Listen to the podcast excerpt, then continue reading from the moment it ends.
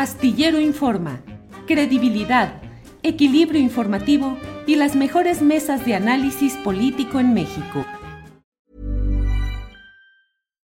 Millions of people have lost weight with personalized plans from Noom, like Evan, who can't stand salads and still lost 50 pounds. Salads, generally, for most people, are the easy button, right? For me, that wasn't an option. I never really was a salad guy. That's just not who I am. But Noom worked for me. Get your personalized plan today at Noom.com. Real Noom user compensated to provide their story. In four weeks, the typical Noom user can expect to lose one to two pounds per week. Individual results may vary. Ryan Reynolds here from Mint Mobile. With the price of just about everything going up during inflation, we thought we'd bring our prices down. So to help us, we brought in a reverse auctioneer, which is apparently a thing. Mint Mobile unlimited premium wireless. Have to get 30, 30, bit to get 30, bit to get 20, 20, 20, bit to get 20, 20, bit to get 15, 15, 15, 15 just 15 bucks a month. So, Give it a try at mintmobile.com slash switch. $45 upfront for three months plus taxes and fees. Promo rate for new customers for limited time. Unlimited more than 40 gigabytes per month. Slows. Full terms at mintmobile.com.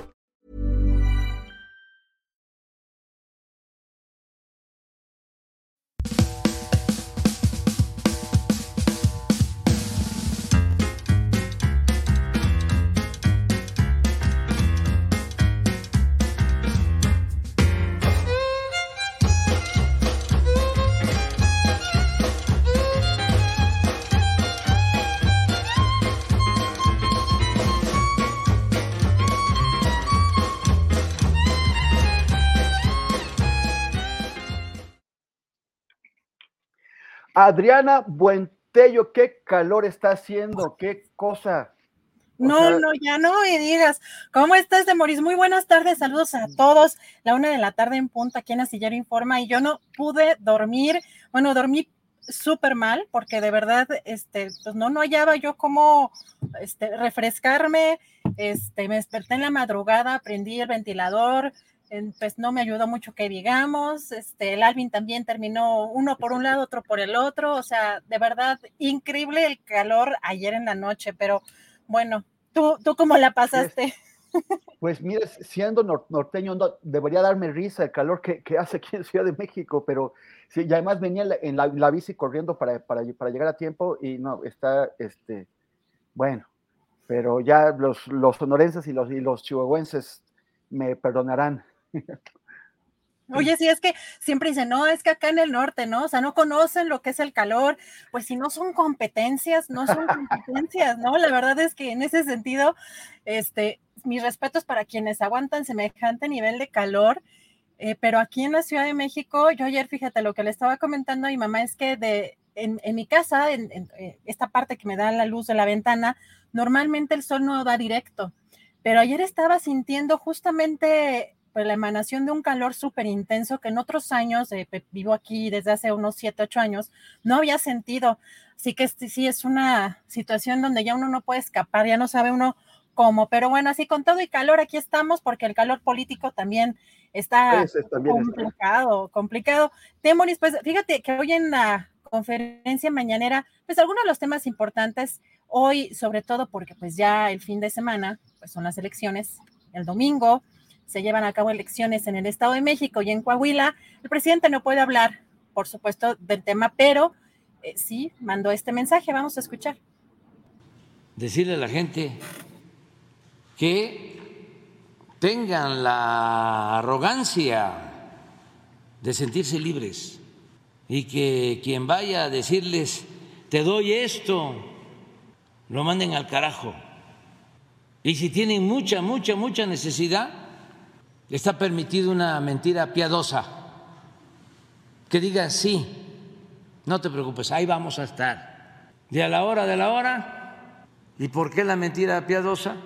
Porque ese dinero es del pueblo, es una migaja que le están dando, de lo mucho que le pertenece. Pero sí una mentira piadosa, sí, sí, sí, sí, no te preocupes, ahí vamos a estar. Este, seguro. Y el voto es libre y es secreto. Y cuando tengan la boleta, que decidan de acuerdo a sus convicciones, que ejerzan la libertad, que hagan valer la democracia y que voten por el que les dicte tu conciencia. Pues, ¿Cómo ves, eh, Temoris? Ahí pues parece que todavía estas prácticas, sobre todo en algunos municipios, en, diferentes partes de la República, hay zonas donde todavía hay casi cascos, donde todavía hay una situación eh, complicada eh, política y electoralmente, y así que manda este mensaje el presidente Temoris. Pues me, me parece un mensaje muy correcto y tiene toda la razón porque efectivamente la compra del voto ha sido una de las maneras históricas que, han tenido de alterar eh, la voluntad de la gente y pues ya, o lo, que, lo que es difícil es, es combatir algunas técnicas, por, ejemplo, cuando los obligan a tomarles foto al voto que van a introducir, ¿no? O, de alguna forma comprobar que hay gente que, que está eh, vigilando en las, en las casillas qué es lo que el elector hace. Pero bueno, pues sí, en la medida de lo posible, que se opongan a ello y que, y que voten con libertad. Así es, vamos a, ver qué sucede este fin de semana, que va a ser un fin de semana bastante movido. Y también hoy el presidente habló de la economía en nuestro país, eh, particularmente sobre el peso, que pues sí tenía tiempo que no veíamos el peso en menos, pues menos de 18, 19 pesos. Eh, ha estado en los últimos eh, días alrededor de 17 y cachito, y pues también de cómo crecerá la economía o lo que estima el presidente que crecerá este año y el próximo. Vamos a escuchar. Hemos eh, recuperado la fortaleza del peso en 13.2. Se ha apreciado en 13.2 el peso en el tiempo que llevamos en el gobierno. Nuestro pronóstico para este año es de que podemos eh, llegar a 4% de crecimiento anual. Y esto va a subir. Y lo mismo el año próximo, que ya va a ser el último año de nuestro gobierno. Maurice, hay un tema también que, pues, causó controversia, particularmente en el año, en el sexenio de Felipe Calderón, pero también ha sido este monstruoso monumento que muchos llaman la suavicrema, ¿no? Esta llamada la, estela de luz, que eh, pues es una especie de monumento a la corrupción, que originalmente estaba contemplado en unos 400 millones de pesos y llegó pues a costar más de mil millones de pesos en medio de muchas eh, irregularidades eh, en sus materiales, en la construcción. Se supone que este, este, esta edificación, este monumento está construido con eh, ciertas piedras tipo cuarzo o algunas que lo llevaron a ser tan caro, tan, em, tan pues sí, tan, tan costoso.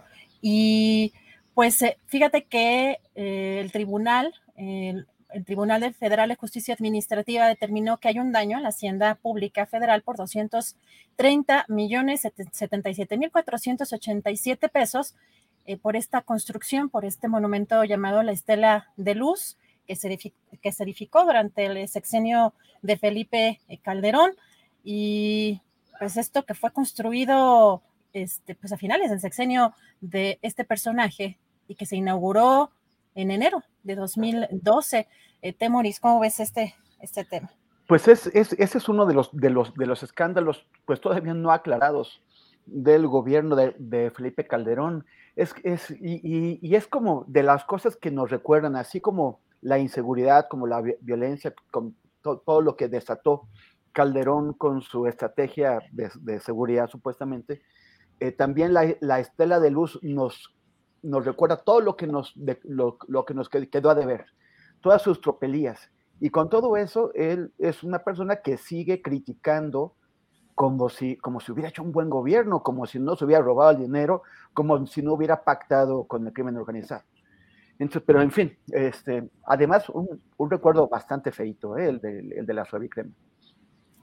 Así es. Bueno, y, pasando también eh, a pues, temas que tienen que ver ahora con eh, las corcholatas, con los aspirantes eh, a, suceder al presidente López Obrador de Morena, por parte de Morena, Ayer vimos eh, movimientos también, ya se han sumado en el caso de esta renuncia de algunos funcionarios, en el caso de la Secretaría de Relaciones Exteriores que apoyan a Marcelo Ebrard. Ayer renunció eh, Carlos Candelaria como director de las oficinas de pasaporte. Eh, pues esto es con miras a, sumarse este, a esta campaña o, a, esta, a estas actividades para sumarse al proyecto de, de, Marcelo Ebrard. Y también en el caso de Claudia Sheinbaum, pues vimos que Jorge Gaviño pues era vicecoordinador del grupo parlamentario del PRD en el Congreso de la Ciudad de México y que busca adherirse a, esta, eh, a este equipo de Claudia Sheinbaum con miras al 2024. Y mientras tanto en el partido Morena, ayer eh, dieron un comunicado, ofrecieron eh, en redes sociales este comunicado que por instrucciones del Instituto Nacional Electoral pues van a dar cumplimiento a esta determinación que emite la Comisión de Quejas del INE por eh, donde hacen un llamado a las llamadas corcholatas, manifiestan eh, el desacuerdo, Morena manifiesta este desacuerdo porque no creen que sea eh, una, auténtica, democracia en la que los derechos y libertades políticas se puedan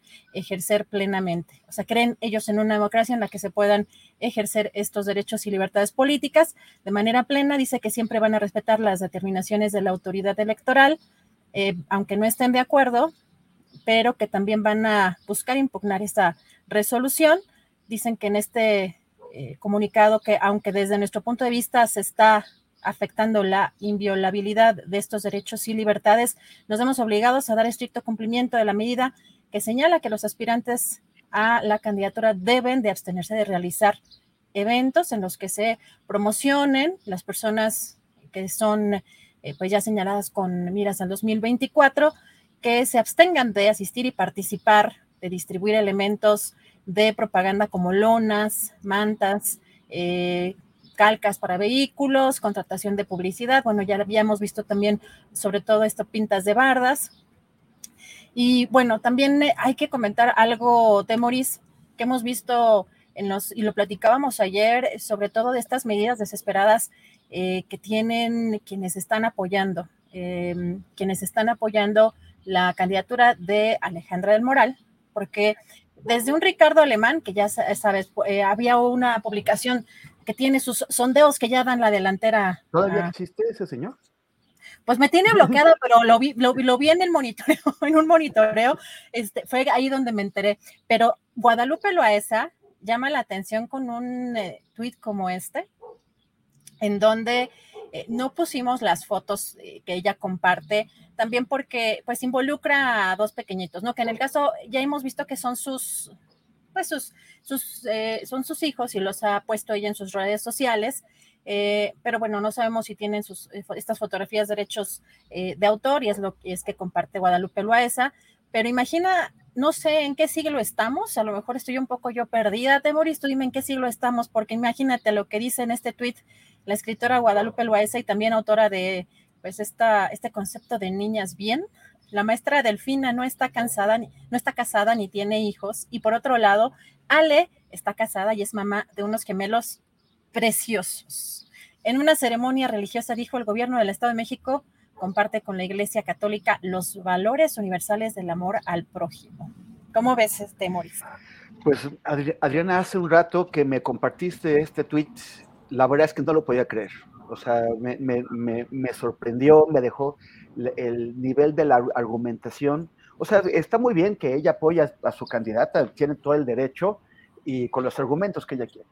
Pero, pero sí esperaba otro, otro nivel de la escritora Guadalupe Loaesa, porque, a ver, el, el que una mujer tenga, tenga esposo e hijos o no tenga esposo e hijos, es totalmente irrelevante al momento de quién, es, quién está más apta para, para, gobernar. Pensar que eso tiene que ver, pues sí, es, es un concepto pues totalmente del siglo XIX y, y, que, que, no, que no corresponde a, a, una, a, una, a una persona con la estatura de, de Guadalupe Loaiza. Me sorprendió también su, eh, su referencia a la Iglesia Católica.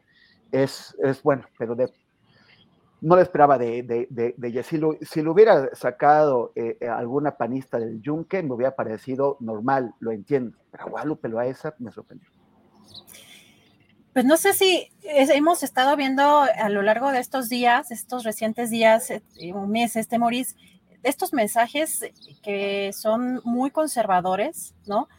Pero allí todavía, incluso en este mensaje, vale la pena preguntarse qué, cambio, qué giro o esta, estos señalamientos, porque se, conoce que Guadalupe Loesa es muy superficial, ¿no? En las formas, en, eh,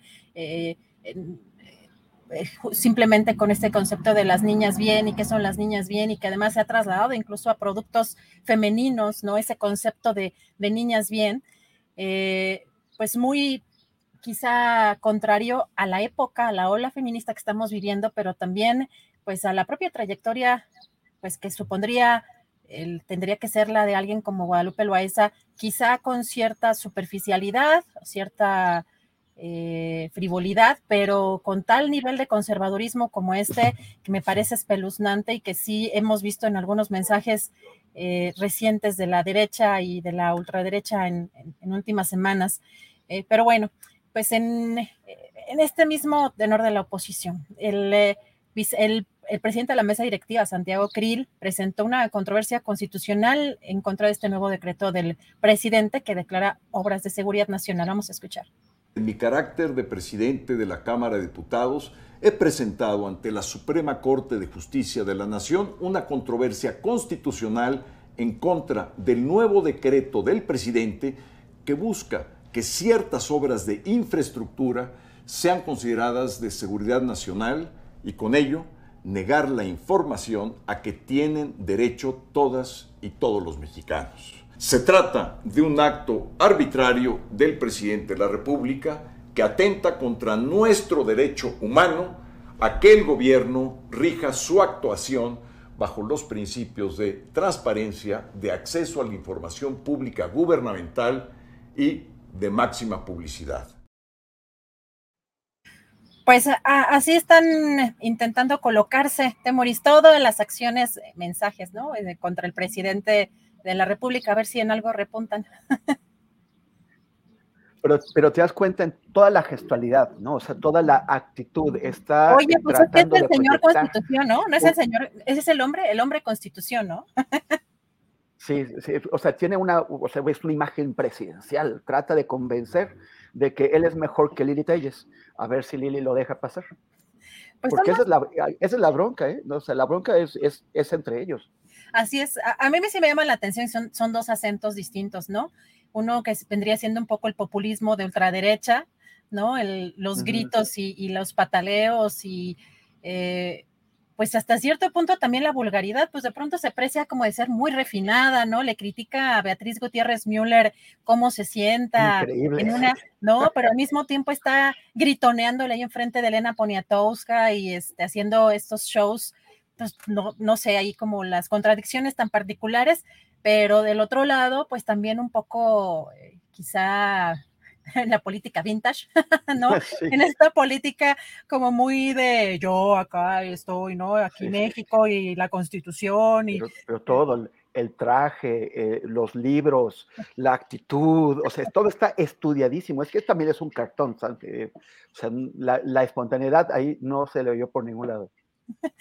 Pues híjole, de verdad son personajes que a veces sí son muy eh, caricaturizables. Em, pero Temoris, también le preguntaron sobre Omar el exgobernador, al presidente de la República en la mañanera, eh, al exgobernador priista de Hidalgo, pues sobre estos rumores de una posible embajada y vamos a escuchar qué fue lo que dijo.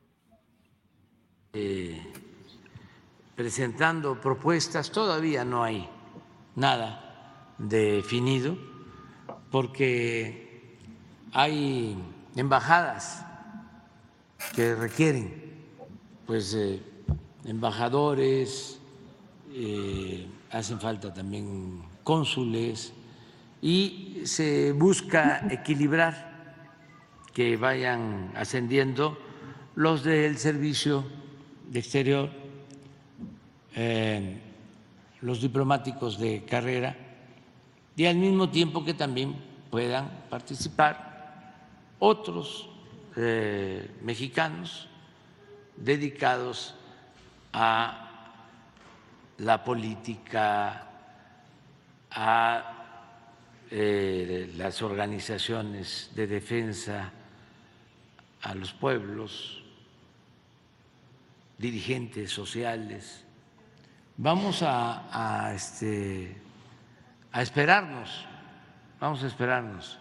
Todos, todos este, tienen méritos y también cuestionamientos, ¿no? Pero se hace una evaluación siempre.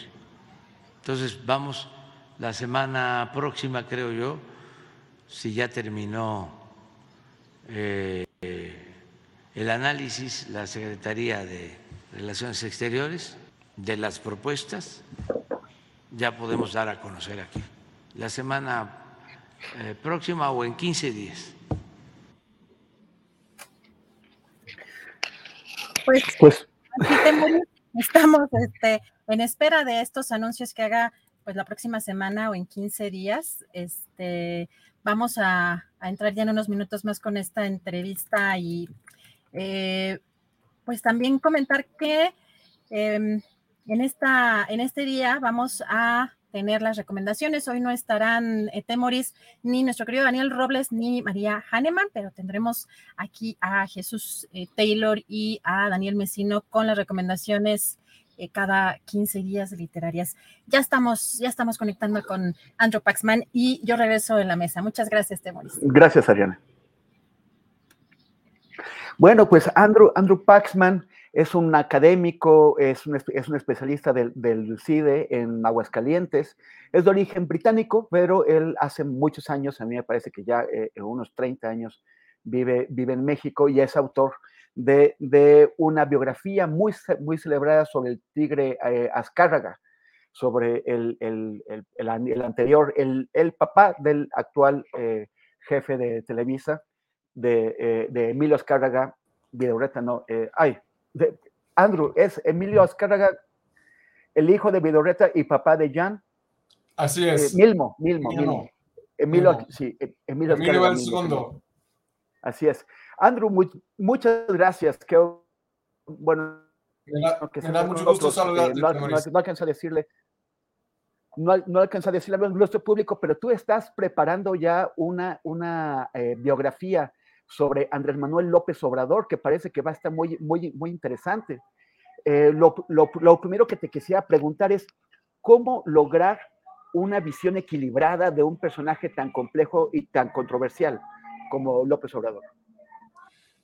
Esto, esto sí es el, gran reto, porque como, bien sabemos, eh, Andrés Manuel López Obrador es, es un presidente que divide, que, que, polariza la, opinión pública, ¿no? Eh, yo creo que es el, en ese sentido es probablemente el, el presidente más interesante y, y más eh, controvertido desde Carlos Salinas. no tienen mucho en común, pero lo que sí tienen en común es esa fascinación eh, el hecho de que o, lo amas o lo odias. Em, si ves las encuestas sobre el desempeño de AMLO desde principios del sexenio, hay, hay muy, la, tasa de indiferencia es, es muy reducida. Um, o hay aprobación o desaprobación. Uh, y en, este, en los medios también se nota eh, una gran división de opiniones. Y yo, yo diría que la manera de empezar es, es con el hecho de que es un ser humano hay que empezar con, como todo biógrafo, eh, eh, hay que empezar con, con ese hecho, eh, el hecho de que ni es un santo ni es Satanás. Es, es, un, es, un, hombre que nació en un cierto lugar, en, un cierto, en, un, en una cierta época, y esas circunstancias, esos, esos entornos lo formaron.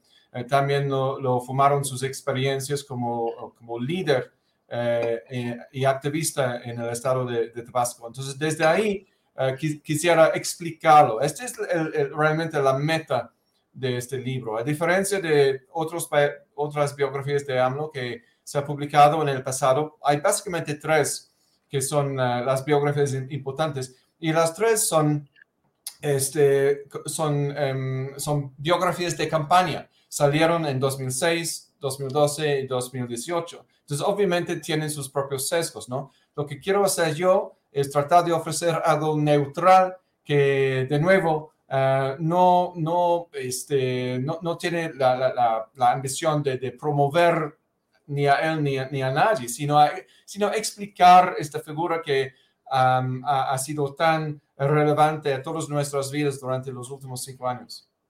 O sea, estás pensando en lectores del futuro que ya no estarán pues inmersos en el debate, en, en, en, el, en el, calor político en el, en el que estamos ahora. Pero las sí. personas, a ver, dime, dime. Sí, bueno, iba a decir que, que no, este no va a salir antes de la, las elecciones de 2024. No, no busco eh, ingerir en el proceso electoral no, no, no quiero que me apliquen el artículo 33, ¿no? Como, como extranjero. Este, no, eh, mi, mi, ambición es tratar de explicarlo, y, pero, pero sí contribuir así a, la, uh, a los debates, a, a, a, la conversación nacional después de que haya terminado eh, este, su, su, su sexenio. Bueno, la idea de hecho es que el libro salga entre la Um, la elección y el final del sexenio. Esto es la, el acuerdo que tengo con Penguin, que me contrató, que me buscó, de hecho, uh, para hacer este libro.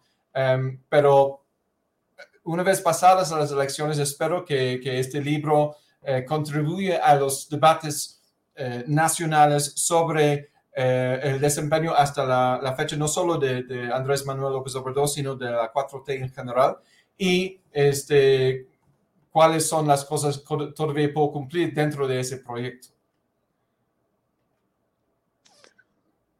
Ay, perdón. Sin, sin embargo, el, las, las, personas con las que vas a hablar, que vas a entrevistar para, eh, para, pues, para obtener la información sobre, sobre para, para, para, este libro, sí serán personas que están inmersas en este debate, ¿no? Sí, en este calor, en esta polarización. En cierto, en cierto, modo sí, pero, pero quiero eh, priorizar la gente que lo conocían antes de que fuera el presidente, porque hay, hay, hay, hay, casi un exceso de información o por lo menos de opinión sobre AMLO en, en estos días. Entonces, la gente que, voy a tratar de buscar más que nadie son la gente que, que estuvieron presentes en los momentos clave de su trayectoria eh, como, primero como activista, luego como político, empezando en, Tabasco en los años 70.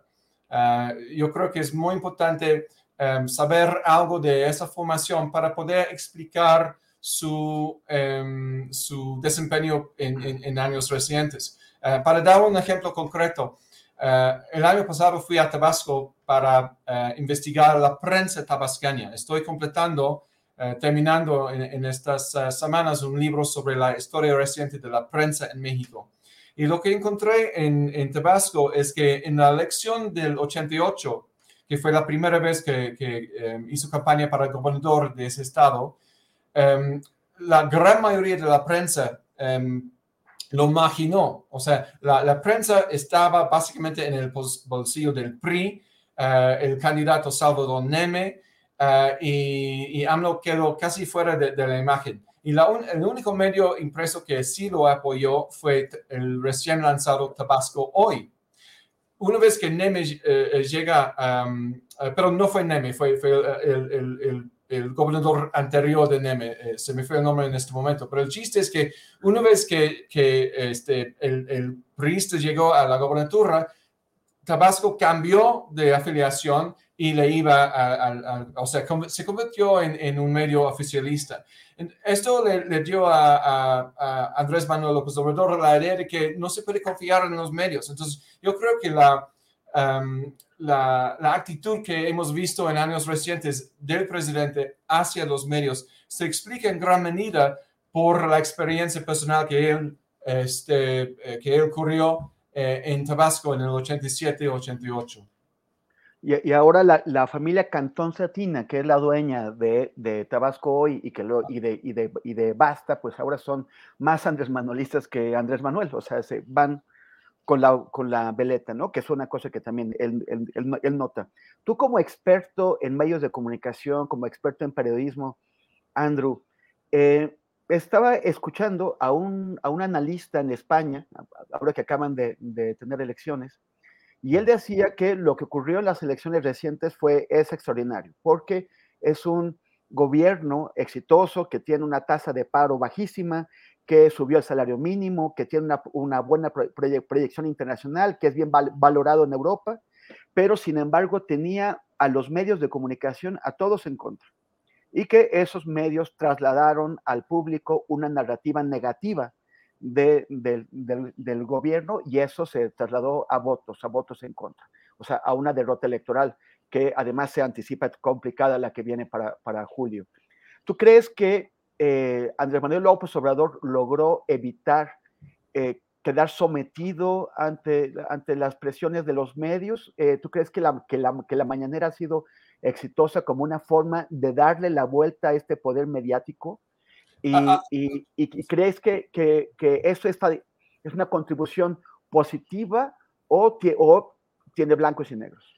O sea, bueno, para contestar a la primera pregunta, ha sido exitosísima. Este, la, la mañanera em, que, que, tiene de nuevo sus orígenes en la historia, ¿no? La, la mañanera empezó en, eh, creo que fue en el 2001, en em, unos pocos meses después de que asumiera el poder como regente del Distrito Federal, empezó la costumbre de la mañanera que reanudó en el, a partir de, diciembre del 2018. Y sí, em, un, un, exitazo en cuanto a, controlar la narrativa de, su gobierno. Um, difícilmente se puede pensar en un, en un paralelo en otros países pero sí tiene sus, sus, eh, eh, sus sombras y luces, ¿no? Este, hay, que, hay que cuestionar la, eh, algunos aspectos de la retórica, hay que cuestionar la tendencia de, de, polarizar y de, de hablar de, de ciertos elementos críticos como si fueran un, bloque este, monolítico de oposición, cuando en muchos casos eh, se trata de, eh, de medios o de, de centros de, derechos humanos como el Centro PRO, que recién estuvo en las noticias, que eh, durante años han criticado em, o han, mejor dicho, han pedido cuentas al poder de manera consistente. Em, esto, por ejemplo, es el caso de la revista Proceso. En, el proceso siempre ha pedido cuentas al poder, siempre ha criticado, es, es, está en su DNA. No es porque es, es, un, es opuesto al proyecto de la 4T, no, está pidiendo, está haciendo o lanzando las preguntas difíciles a, a, este gobierno, como lo ha hecho durante décadas. Entonces, em, yo creo que es importante separar algo de la retórica de los hechos. Pero dicho, dijo, dicho esto, yo añadiría que, que no se puede y, creo que este es un error que están cometiendo algo, algunos en la prensa, tanto a nivel nacional como internacional, que es, que es calificar o medir al, señor presidente a raíz de lo dicho en las mañaneras. Hay que también fijarse en las acciones. Y esto a veces se queda un poco desapercibido.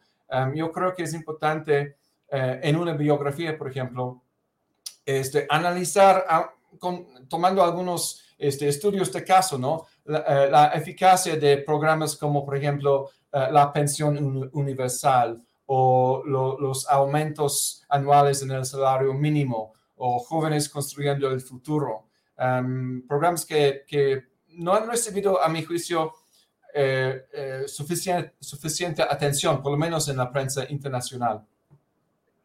¿Tú, ¿Tú crees que esta, esta estrategia mediática que ha seguido López Obrador, concentrando la narrativa en torno a sí y, teniendo esta capacidad para eliminar aquellos temas que no le gustan y, resaltar los que le convienen, ¿tú crees que esta técnica puede ser, o sea, bueno, si debería ser replicada por sus sucesores, por eh, eh, gobiernos de, izquierda en otros países que eh, están aislados frente, a la presión de los medios. ¿A ti te parece que es posible? O sea, no solo si, si debería ser replicada, sino si es posible replicarlo. yo creo que va a ser un poco difícil de reproducir porque em, parte del éxito de la mañanera em, depende en, en, el carisma del señor presidente.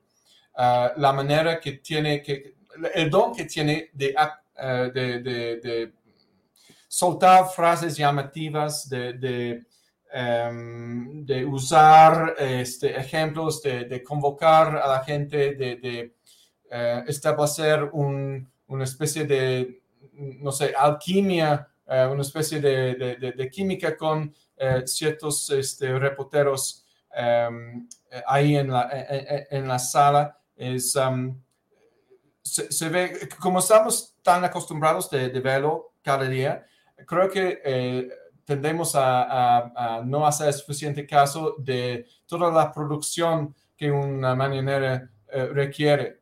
Y em, esta es una cosa. Y la otra cosa es que no estoy seguro que, que em, ni uh, Marcelo Ebrard, ni Claudio Sheinbaum, este, um, Adán Augusto López, les gustaría estar hablando tanto. Eh, Andrés Manuel López Obrador es un orador nato y no todo político lo es. Entonces, yo creo que este, yo, yo dudo que, em, que el, que le sucede en el poder vaya a, reproducir la misma, eh, el mismo formato. Quizá una manera una vez por semana, una, no sé, un, un evento semanal, pero cada día lo dudo. ¿Tú imaginas que, o sea, bueno, Andrés, Andrés Manuel ha desarrollado una relación arisca, digamos, o, crispada con los medios de comunicación, que, que, a él, él sabe manejarla y, y, lo beneficia. Y yo creo que también beneficia a esos medios que se oponen a, él porque tienen una presencia pública que nunca les había dado un presidente antes. O sea, el que, este, el que menciona reforma, al Universal, a Loret de Mola constantemente, pues les da un peso que nunca habían alcanzado.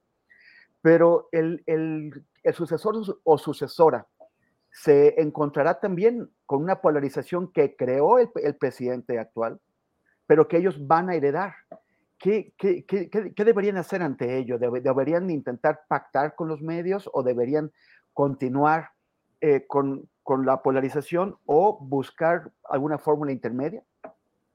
Yo creo que en cierto modo va a ser borrón y cuenta nueva. Yo creo que los, em, e-, el nuevo presidente o presidenta ah, va a tratar de, establecer su propia relación em, y ojalá que sea una relación eh, sana. En, me refiero a, a la promesa que, que nos hicieron em, en el 2018 de que, por ejemplo, la publicidad oficial se dividiría eh, a raíz de, eh, medidas em, tangibles, eh, número de, visitas a página, número de lectores, etcétera, cosa que, no se ha hecho en, este sexenio. Ha, habido un favoritismo eh, notable a la jornada y como mencionaste, este, los medios de, um, de Cantón Zetina, Tabasco Hoy y, el resto de esa cadena.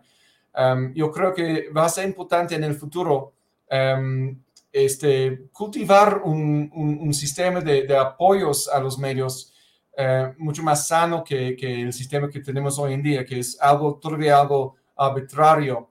Um, y yo indicaría este, el sistema de apoyos que tienen en ciertos países europeos, como bueno, los más eh, este, viejos, los más establecidos son de Noruega y Holanda, que a partir de 1970 más o menos decidieron que vamos a, a canalizar una cierta cantidad de dinero a, apoyar a la prensa a nivel local para mantener eh, eh, eh, esos medios. Y lo vamos a hacer em, por medio de una dependencia autónoma este, blindada contra injerencia política para que los medios a nivel local, en, ciudad, sobre todo en ciudades este, afuera de la ciudad capital, eh, sí pueden sobrevivir. Y este, este, sistema ahora existe en la mayoría de los países europeos y, me gustaría ver un sistema parecido aquí, pero de nuevo, tiene que, tiene que estar vigilada por y supervisada por um, eh, una especie de institución autónoma eh, en vez de desde la oficina de, presidencia. De, de, lo que has observado de Marcelo Ebrard y Claudia Sheinbaum, ¿Cuál imaginas que será el estilo de cada uno? Eso, eso es especulación, pero yo creo que para que para, para, irnos anticipando, ¿cuál será el, el, estilo de comunicación de cada uno de ellos? ¿Será eh, eh, mantener es, el estilo directo, el estilo de, eh, agresivo, o será más conciliador? ¿Podrán sostenerlo? Sí, bueno, si, si, si, empezamos con el caso de, de Marcelo Ebrard, es, es, un conciliador, así lo es por, naturaleza. Ah, entonces yo, em, debido a eso y también debido a, la experiencia que ha tenido en, años recientes en el escenario internacional, yo creo que, que su manera eh, em, será algo como pues, pues, una manera, un trato más formal con la prensa, de nuevo, no, no, no un trato tan cotidiano, eh, diario, este, y con una retórica eh, más, digamos, em, suave, em, más, eh, menos provocadora. Em, en el caso de, Sheinbaum, yo, yo creo que su trato con la prensa probablemente sería un poco más eh, frecuente. Em, yo creo que tiene una calidez que se proyecta más fácilmente y que, probablemente va a tratar de, em, de, caer bien a, la prensa eh, eh, en, una manera un poco más deliberada. En, em, en los meses, yo, yo creo que en, en, meses recientes, digamos en la segunda mitad del sexenio, su retórica ha cambiado un poquito. Ah, he, detectado notas un poco más este, estridentes quizá, o por lo menos eh, declarativas. pero yo creo que esto en cierto modo es un intento de, reproducir o emular el estilo eh, retórico del señor presidente. Y yo creo que una vez que esté en, el Palacio Nacional, si es ella, este, va a, regresar a, la especie de, retórica de discurso que, que, operaba o manejaba antes, que es, que es un poco más, eh, de nuevo, más, más suave. Andrew Paxman, te agradezco muchísimo estos, estos minutos de, conversación. Eh, estaremos esperando esta biografía del presidente López Obrador con, con, ansias, una biografía que nos permita entender más a, este figurón político con, el que llevamos conviviendo ya por tantos años y que sin embargo eh, ha, sido tan, tan difícil eh, alcanzar a calibrar. Andrew, muchísimas gracias y suerte con este proyecto. Muchas gracias, Tamaris. Un abrazo. Abrazote. Gracias. Ahora vamos a conversar con Teresa Montaño. Teresa Montaño eh, acaba de, publicar una, una investigación que eh, muestra que, con, pelos y con señales, con documentos, que, demuestra la, eh, la corrupción en, el gobierno del Estado de México, una, corrupción que además toca a la candidata actual del PRI, eh, Alejandra del, Moral y que además este, esta investigación tuvo que ser apoyada desde el extranjero por periodistas extranjeros porque eh, pues Teresa fue víctima de un ataque del cual nos va a, platicar ahora. Em, Teresa Montaño, muchas gracias por aceptar esta, esta conversación. No, gracias a ustedes por la invitación, eh, gracias a la audiencia también. aquí estamos a la orden, gracias. Oye, cuéntanos, ¿qué es lo que encontraste? ¿Qué es lo que, eh, con, el apoyo de, esos colegas del extranjero de Forbidden Stories, eh, ¿qué, es lo que hallaste? Bueno, lo que encontré primero y que después me ayudaron a, redondear y terminar la investigación es que el gobierno del estado está haciendo adquisiciones eh, fuera del territorio por productos que podrían localizarse en el estado, en cualquier esquina, ¿no? Pero quizá eso no, no es lo más grave porque efectivamente las licitaciones pudiera competir cualquier eh, persona porque son empresa, porque son licitaciones públicas, sino que viendo más de cerca, eh, rastreando un poco más el tipo de empresas a las que se les estaban dando estos contratos, pues nos encontramos que eran empresas que no localizamos, que, eh, que están alojadas con domicilios fiscales en establecimientos vacíos, también con datos asentados falsos en los contratos y tuvimos que rastrearlas a través de la web, pero que los datos asentados en los contratos eran incompletos o eran falsos. Eh, también encontramos contratos inflados, por ejemplo, a una empresa que se llama eh, ATM Purity, se le han dado contratos que, que redondean los 2 mil millones de pesos para servicios de limpieza y poda durante varios años, tres años, eh, para 37 empleados, algunos contratos de 246 millones de pesos.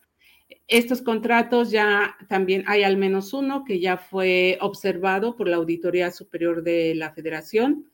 Este contrato en particular pues llama la atención porque son 39 empleados por ocho meses y son 246 millones de pesos. Al siguiente año se amplió un nuevo, se dio un nuevo contrato es por dos meses más, la misma cantidad de empleados, pero ya son 200 millones de pesos más. Entonces, son contratos evidentemente que no corresponden al tipo de, trabajos eh, que se realizan pero que en el mercado, tú sabes, desafortunadamente en México, eh, los empleados de limpieza son los peor pagados, ¿no? En teoría, el gobierno del estado está enriqueciendo a empleados de limpieza, ¿no? Y bueno, eso es básicamente lo que encontramos, que son empresas que reúnen los, el perfil de empresas fachada y en términos de lo que el señala la propia Secretaría de Hacienda eh, y, o factureras, ¿no? Y esto nos lleva a que podrían estar simulando operaciones eh, financieras para extraer los recursos públicos, que al final de cuentas no sabemos en qué, en dónde van a parar. ¿Y esto a qué, a qué figuras eh, toca? ¿Quiénes están involucrados? ¿Quiénes? Ah, sí, esa, esa pregunta es importante. Estos contratos fueron adjudicados en su mayoría. Eh, bueno, hay contratos de todas las dependencias, pero los más voluminosos, eh, coincidentemente, eh, fueron asignados por la Secretaría de Finanzas, que es la instancia operadora de las compras, a petición de la Secretaría de Desarrollo Social esta secretaría que en teoría combate la pobreza y la desigualdad en el Estado de México. Y, hay, otras, hay otras dependencias que también tienen contratos voluminosos, como la propia Secretaría de, Finanzas, que es la, una de las que adjudicó estos contratos de limpieza. Eh, también está la Secretaría del Campo, que hizo compras en Monterrey. Eh, también está la Secretaría del Trabajo. Y bueno, son secretarías que, cuyos titulares durante la época en que se dieron estos contratos, ahora eh, pues renunciaron el año pasado y se reintegraron al PRI. Son, eh, ¿Tienen candidaturas en esa campaña? no forman parte de la estructura de la campaña, de, la estructura de la campaña que, realizó el PRI. O sea, esto es bajo el gobierno de Alfredo del Mazo, ¿no? Sí, claro. Eh, su gobierno termina el 16 de septiembre de este año. Y, entonces, ¿de qué, ¿de qué forma involucra esto a la candidata Alejandra del Moral? Bueno, ella era titular de la Secretaría de Desarrollo Social, también fue el presidente del PRI, fue el primer secretario de Desarrollo Social de la actual administración. Eh, él renuncia en febrero del 2022 y en su lugar queda eh, la Alejandra del Moral. Algunos de los contratos más voluminosos los asignó, eh, se asignaron durante la gestión del presidente del PRI actual, Eric Sevilla, y muchos de estos contratos son abiertos. Esta, eh, tienen vigencia ilimitada, digamos, por eso son abiertos, se, fueron actualizando y otros se asignaron durante la administración eh, de ella, quien renunció en octubre del 2022 para integrarse eh, al PRI. Durante el tiempo en que también es bueno comentar que durante el tiempo en el que Eric Sevilla, mientras era secretario de Desarrollo Social, la presidenta del PRI era ella. Entonces después ya vino el cambio o hicieron el, solo se cambiaron, digamos, un poco. Él se fue al PRI, ella se quedó en la secretaría y bueno, de esta manera nosotros llegamos este, con apoyo de, este consorcio que se realizó a, instancias de Forbidden Stories, quien me contactó este, y me ofreció este apoyo para proteger mi investigación que me había sido, eh, que me fue robada, digamos, y, la tuve que empezar otra vez de cero. Ellos me ayudaron eh, a concluirla y acelerarla básicamente este año, en los últimos meses, y participaron periodistas de The Guardian, eh, de Forbidden y también de OCCRP. Bueno, e, esto para, para, para, tratar de que nuestra audiencia lo entienda, en el, en el momento en que tú, que ahora nos vas a contar, sufriste este, esta agresión, eh, eh, este grupo de, periodistas de varios países se, eh, te buscaron y te propusieron darte un apoyo para, y, para, ellos ayudarte a, concluir esta investigación. O sea, a, reempezarla, la, la, la, volviste a empezar y, y ¿no? Sí, yo la volví a empezar, hice la mayor parte de las indagatorias en 2022 que regresé a México porque tuve que salir debido a que está vigente una amenaza de muerte que, me hicieron durante el secuestro. Reinicié el primer contacto con Forbidden, me ofrecieron un espacio que ellos han desarrollado para que los periodistas bajo riesgo eh, aseguren su información sensible. Y este fue el caso. Eh, yo ya había empezado a retomar la investigación, tuve que volver a empezar a descargar contratos, analizarlos, hacer las prebúsquedas, todo lo que ya había hecho, lo tuve que volver a empezar de, nuevo porque se robaron mi, equipo de trabajo y ahí va pero, Pero cuéntanos, Teresa, todo, ¿cómo, qué, qué, es lo que pasó? O sea, tú, tú eh, eh, me parece que tomaste un taxi, ¿no? O sea, ¿qué, qué, qué, mm. qué situación fue? ¿En dónde? ¿Cuándo ocurrió? Sí, eh, en relación al secuestro ocurrió el 13 de agosto del 2021. Eh, yo ya tenía avanzada esta investigación en mi equipo. Eh, fui, a, fui, a, una cita médica. De regreso estaba lloviendo muy oscuro. Este, se descompuso mi vehículo. me dirigí a unas cuadras de Palacio, a cuadra y media de Palacio de Gobierno, que es donde pasan los colectivos este, pues me subí a un carro entre la lluvia y, entre la lluvia y la premura, este, pues me subí al primero que vi, un tipo, uno de los, el conductor me hizo así, digamos que así atraen a los pasajeros siempre, ¿no? Hacen señas y dice, pues me subí, después supe que era un taxi falso, este, iban tres hombres, dos enfrente y uno atrás, eh, como a los tres minutos menos, porque estaba como avanzando lento en lo que se quitaba el, el, eh, semáforo, estaba en rojo, estaban como avanzando muy despacio, se arranca, yo creo que pasó como dos minutos y el que iba adelante se voltea y me pone la pistola en la cara, eh, me dice, este, ya te la sabes, algo así me dijo, este, y el otro de inmediato me tapó el rostro, alcancé a ver, digamos, al que se volteó eh, fugazmente la pistola, em, me taparon la cara, no me dejaban mover el de atrás, un hombre corpulento. Y bueno, eh, me despojaron de, mi chamarra, eh, empezaron a, ir a lugares, no sé cuántos serían, como unos seis quizás, es a sacar dinero de mi tarjeta, que era lo único que llevaba.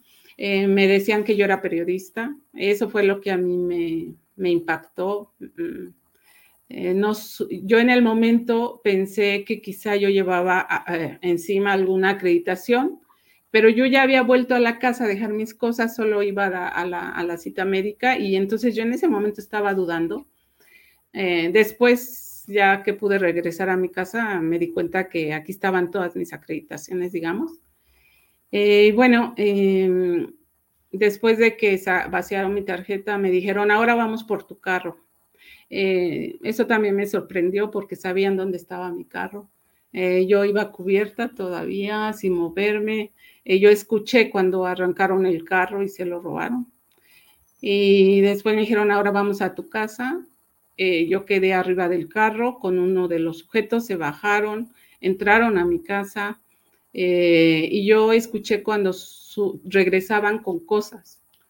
Eh, yo obviamente no sabía que se estaban robando. Yo escuché un, eh, ruidos parecidos al plástico de la caja donde yo tenía mi archivo.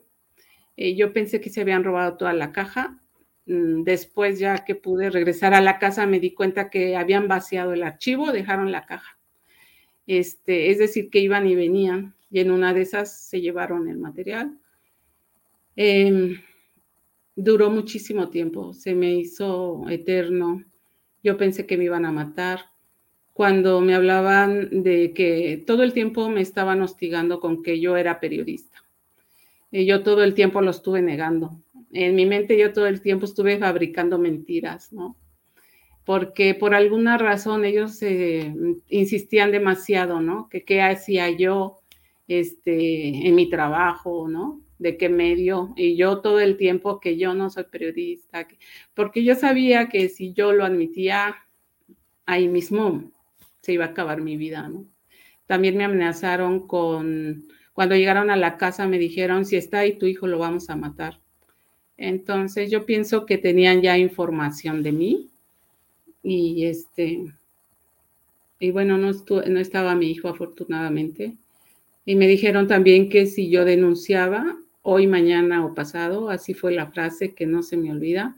Hoy, mañana, pasado o en dos años, vamos a regresar por ti, te vamos a matar, a ti y a tu hijo. Y pues eh, ya después eh, me di cuenta cuando pude volver a casa que me habían robado eh, todo mi equipo de trabajo, exclusivamente eso. Este, mi, mi compu principal, una laptop, que por cierto me acababan de donar, la Women Media Foundation me la acababa de donar, bueno, ya me la había donado como marzo, abril, y pues eh, me la robaron, ahí tenía mi investigación, eh, se robaron mi, grabadora, eh, dos cámaras, el contenido del archivo, que era donde yo tenía algunos contratos que ya había impreso, tenía el todo el, la documentación oficial del portal que yo dirijo acá. Y eso es lo que se robaron. Uy, Tere, pues es este muy, muy impresionante la historia. Eh, yo creo que junto con la audiencia, pues estamos muy impresionados, que queremos trasladarte nuestro apoyo y nuestro abrazo colectivo de Ariana, de Julio, de todo el equipo de Astillero Informa.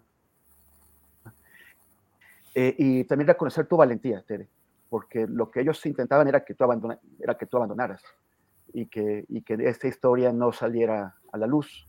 Y sin embargo, tú has tenido la interés y el coraje para continuar adelante con ello y, y para, o sea, porque, porque si nos callan, si nos dejamos callar, pues entonces esto se convierte en la mejor manera de impedir que, el público, que la sociedad se entere de las cosas. Y el seguir adelante es, es, lo que tenemos que hacer. Y, bueno, y lo reconozco, me quedé con la piel erizada de lo que nos contaste. Em, te abrazo y te abrazamos, te abrazo en, nombre de, de, todo el equipo de Astillero Informa. Eh, finalmente, gracias al apoyo de, Forbidden Stories y de estos otros colegas, eh, tú has, podido terminar esta historia y presentarla. Y parece que hubo una reacción, ¿no? Hubo una, reacción de la candidata Alejandra del Moral, que eh, tenía una entrevista muy importante en Televisa, a la que no se presentó y se cayó. Ella ha escogido evadir eh, que, la cuestionen con este tema, en, donde según la investigación que hicieron ustedes, eh, ella está involucrada. ¿A ti te parece que es una manera de, es una especie de admisión de culpa? Pues mira, yo eh, no, no sabría decirlo. Yo mm, lo, que, lo que más bien me gustaría como aclarar, porque yo he, estado recibiendo ofensas y también este, unos intentos de desacreditación, eh, supongo que seguidores de ella.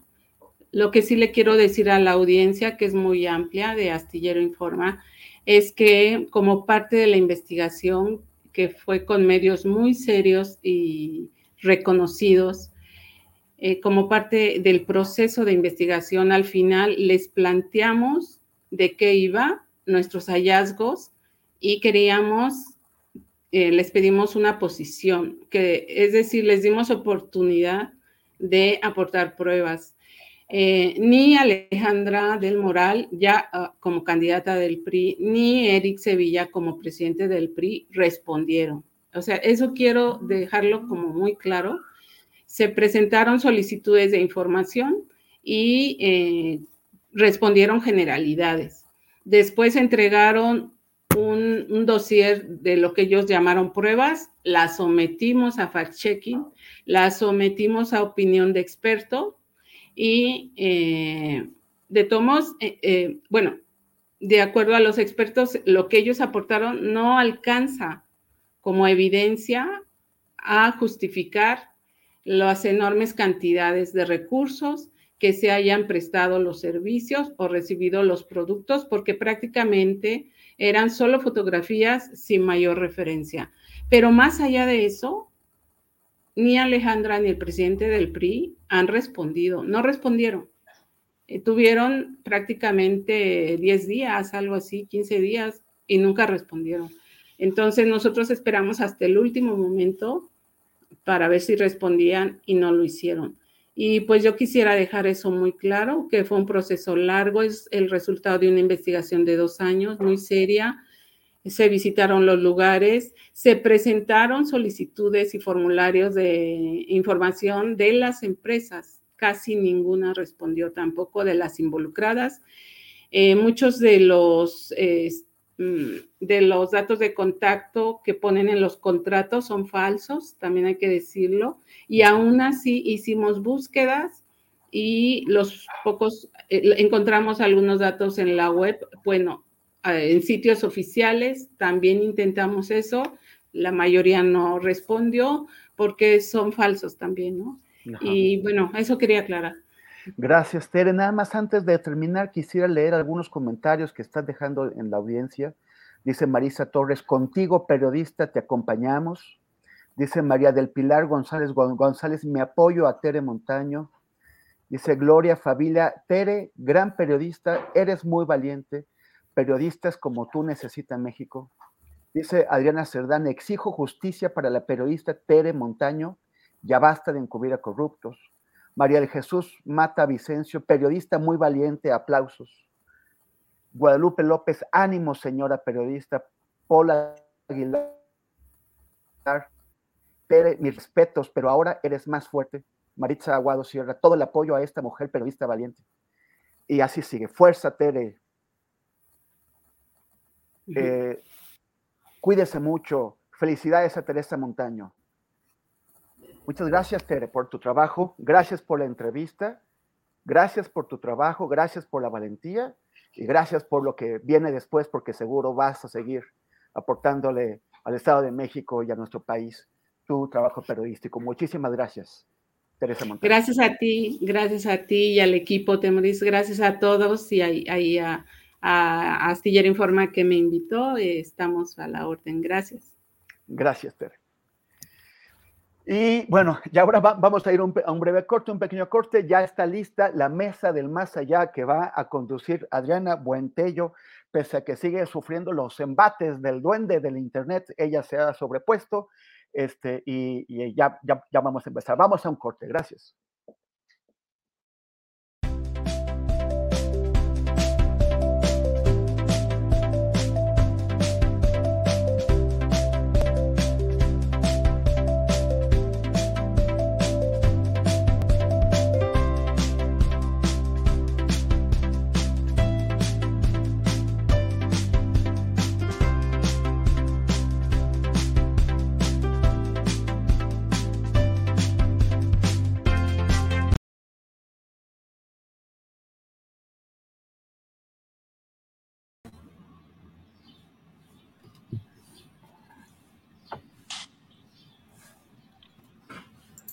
Y ya entramos en la mesa, nuestra querida mesa del más allá en este viernes. ¿Cómo están? Hola. Muy buenas tardes. Hoy con un súper invitado tenemos a Federico Bonazo, músico y escritor, cantante de Juguete Rabioso. ¿Cómo estás, Federico? Muy buenas tardes. Bien, honrado de estar aquí en esta mesa que yo veo como fan y ahora a, a ver cómo le hago para compartir desde este lugar de más protagónico.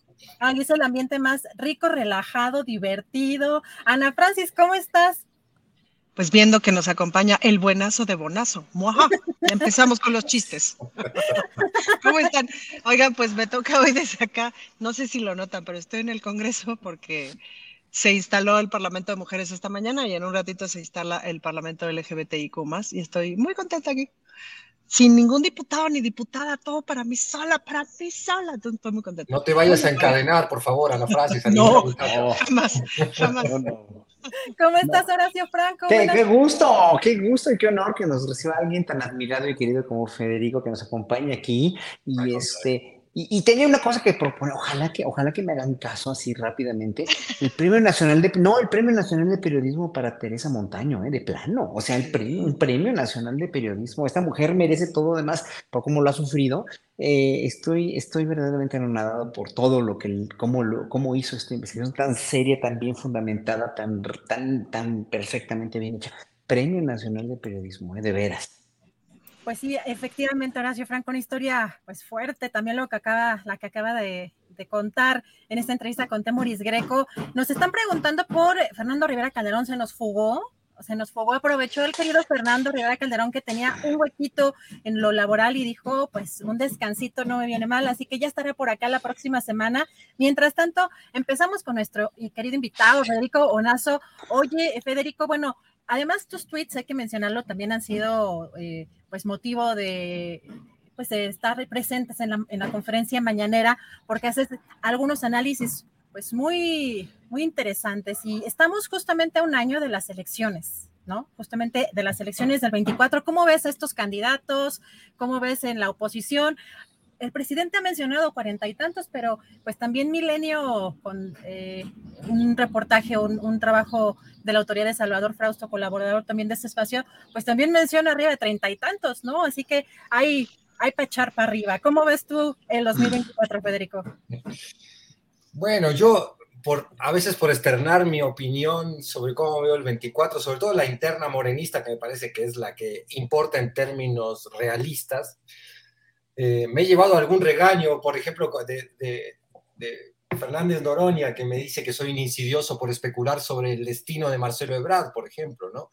Que yo creo que cómo se mueva Marcelo Ebrard en la interna morenista va a ser fundamental para entender qué tipo de elección vamos a enfrentar. Perdón que yo hable así, en realidad yo de, política poco, he, he sido un ciudadano forzado de golpe a entender y profundizar en el conocimiento político porque estamos viviendo tiempos donde creo que es muy importante estar alertas y defender algo que es, que es eh, bueno, un verdadero cambio. Entonces yo creo que la, la, la, posición de Ebrard va a ser clave para entender eso, a, a qué elección nos enfrentamos.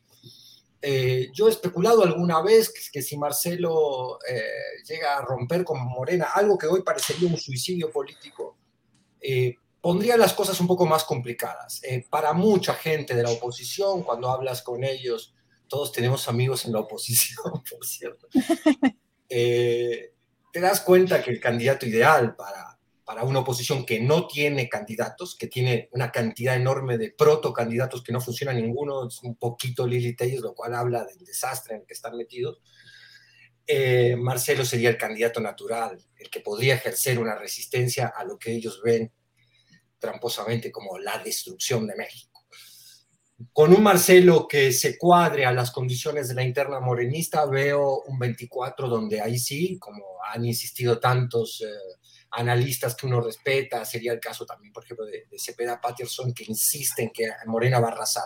Yo creo que el único escenario donde Morena no arrasa es si Marcelo se abre. Y dice, es mi momento, es mi tiempo, yo rescataré ciertos valores del obradorismo, pero no podemos seguir en esta polarización. En fin, imagino un posible discurso que lo llevara a unirse a, a un eh, movimiento ciudadano que lo pudiera adoptar como candidato. eh, ese escenario la verdad es que lo veo cada vez más imposible porque el crecimiento en las últimas fechas de Morena es arrollador. Eh, y, lo otro es un espectáculo triste, ¿no? Tenemos estas declaraciones de Krill permanentes y esta, estas figuras que representan al viejo régimen, con Margarita Zavala, con un cuadri que mueve el bigote ahí atrás, que son más un teatro guiñol que una oposición contundente, diciendo que van a instalar un nuevo régimen político en México, es decir, no tienen el menor programa, siguen eh, perdidos ante lo que sería la construcción de una narrativa que los posicionara.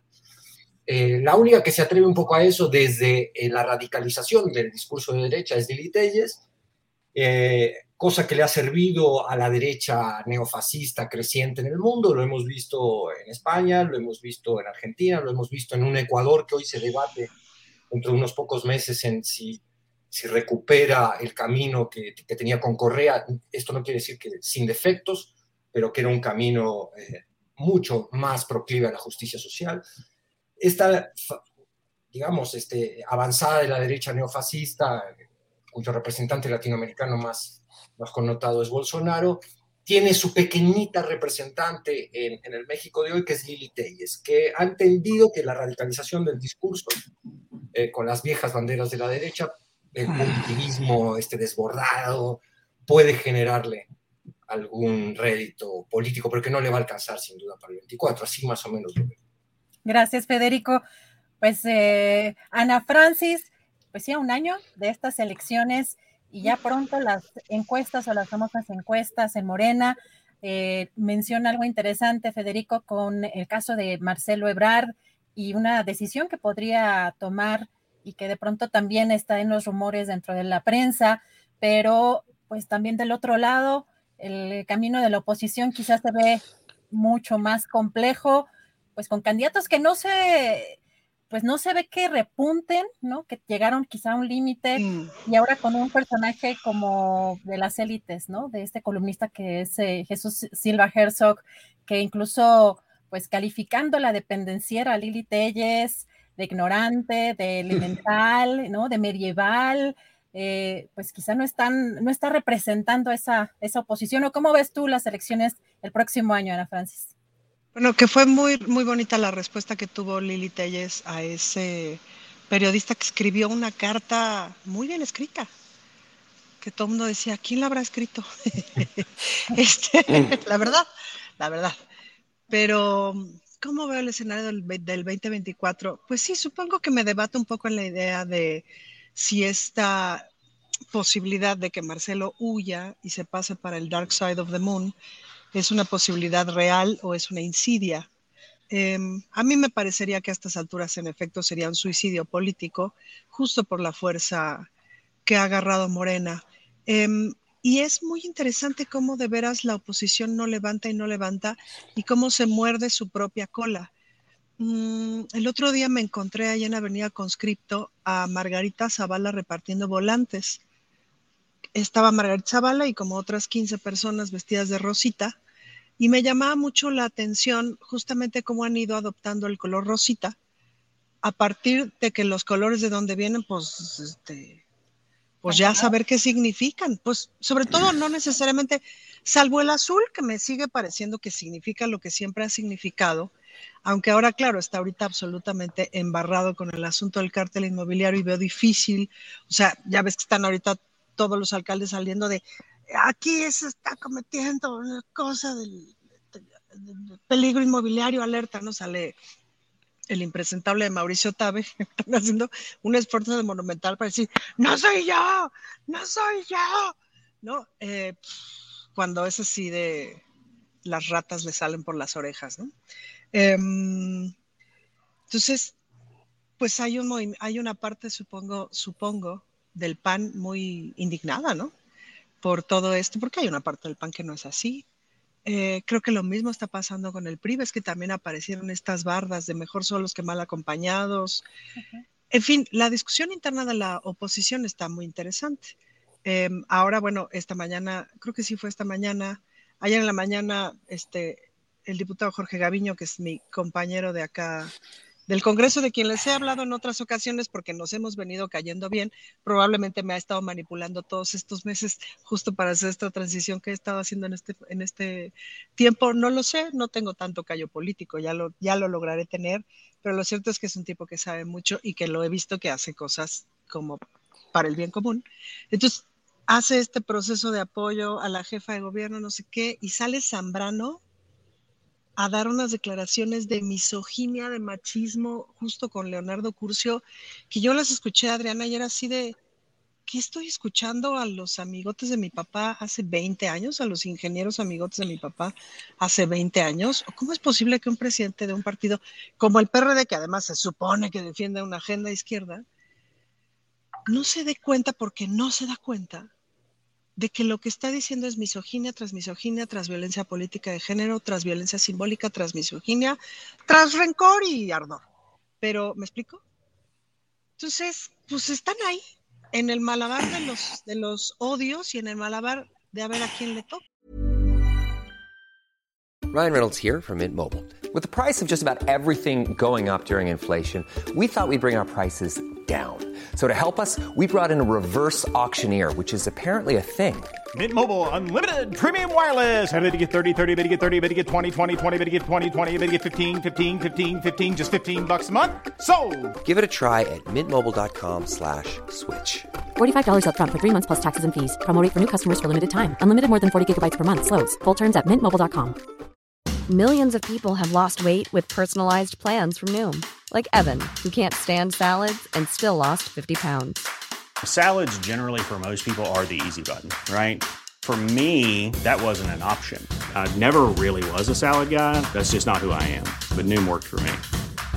Get your personalized plan today at Noom.com. Real Noom user compensated to provide their story. In four weeks, the typical Noom user can expect to lose one to two pounds per week. Individual results may vary.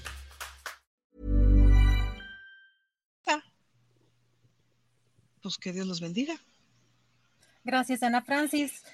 Horacio Franco, ¿cómo ves tú de aquí a un año las elecciones del 2024 en Morena y en pues, la oposición, que también eh, pues quizá no se han decidido, se ve muy complicada la, la situación para la oposición? Bueno, primero Morena tiene que cuidarse, cuidarse mucho, cuidarse mucho de que, de que ya, ya, no, eh, ya no se pueden presentar impresentables como candidatos, como lo hicieron con Guadiana. Eso fue un craso error que van a pagar muy caro.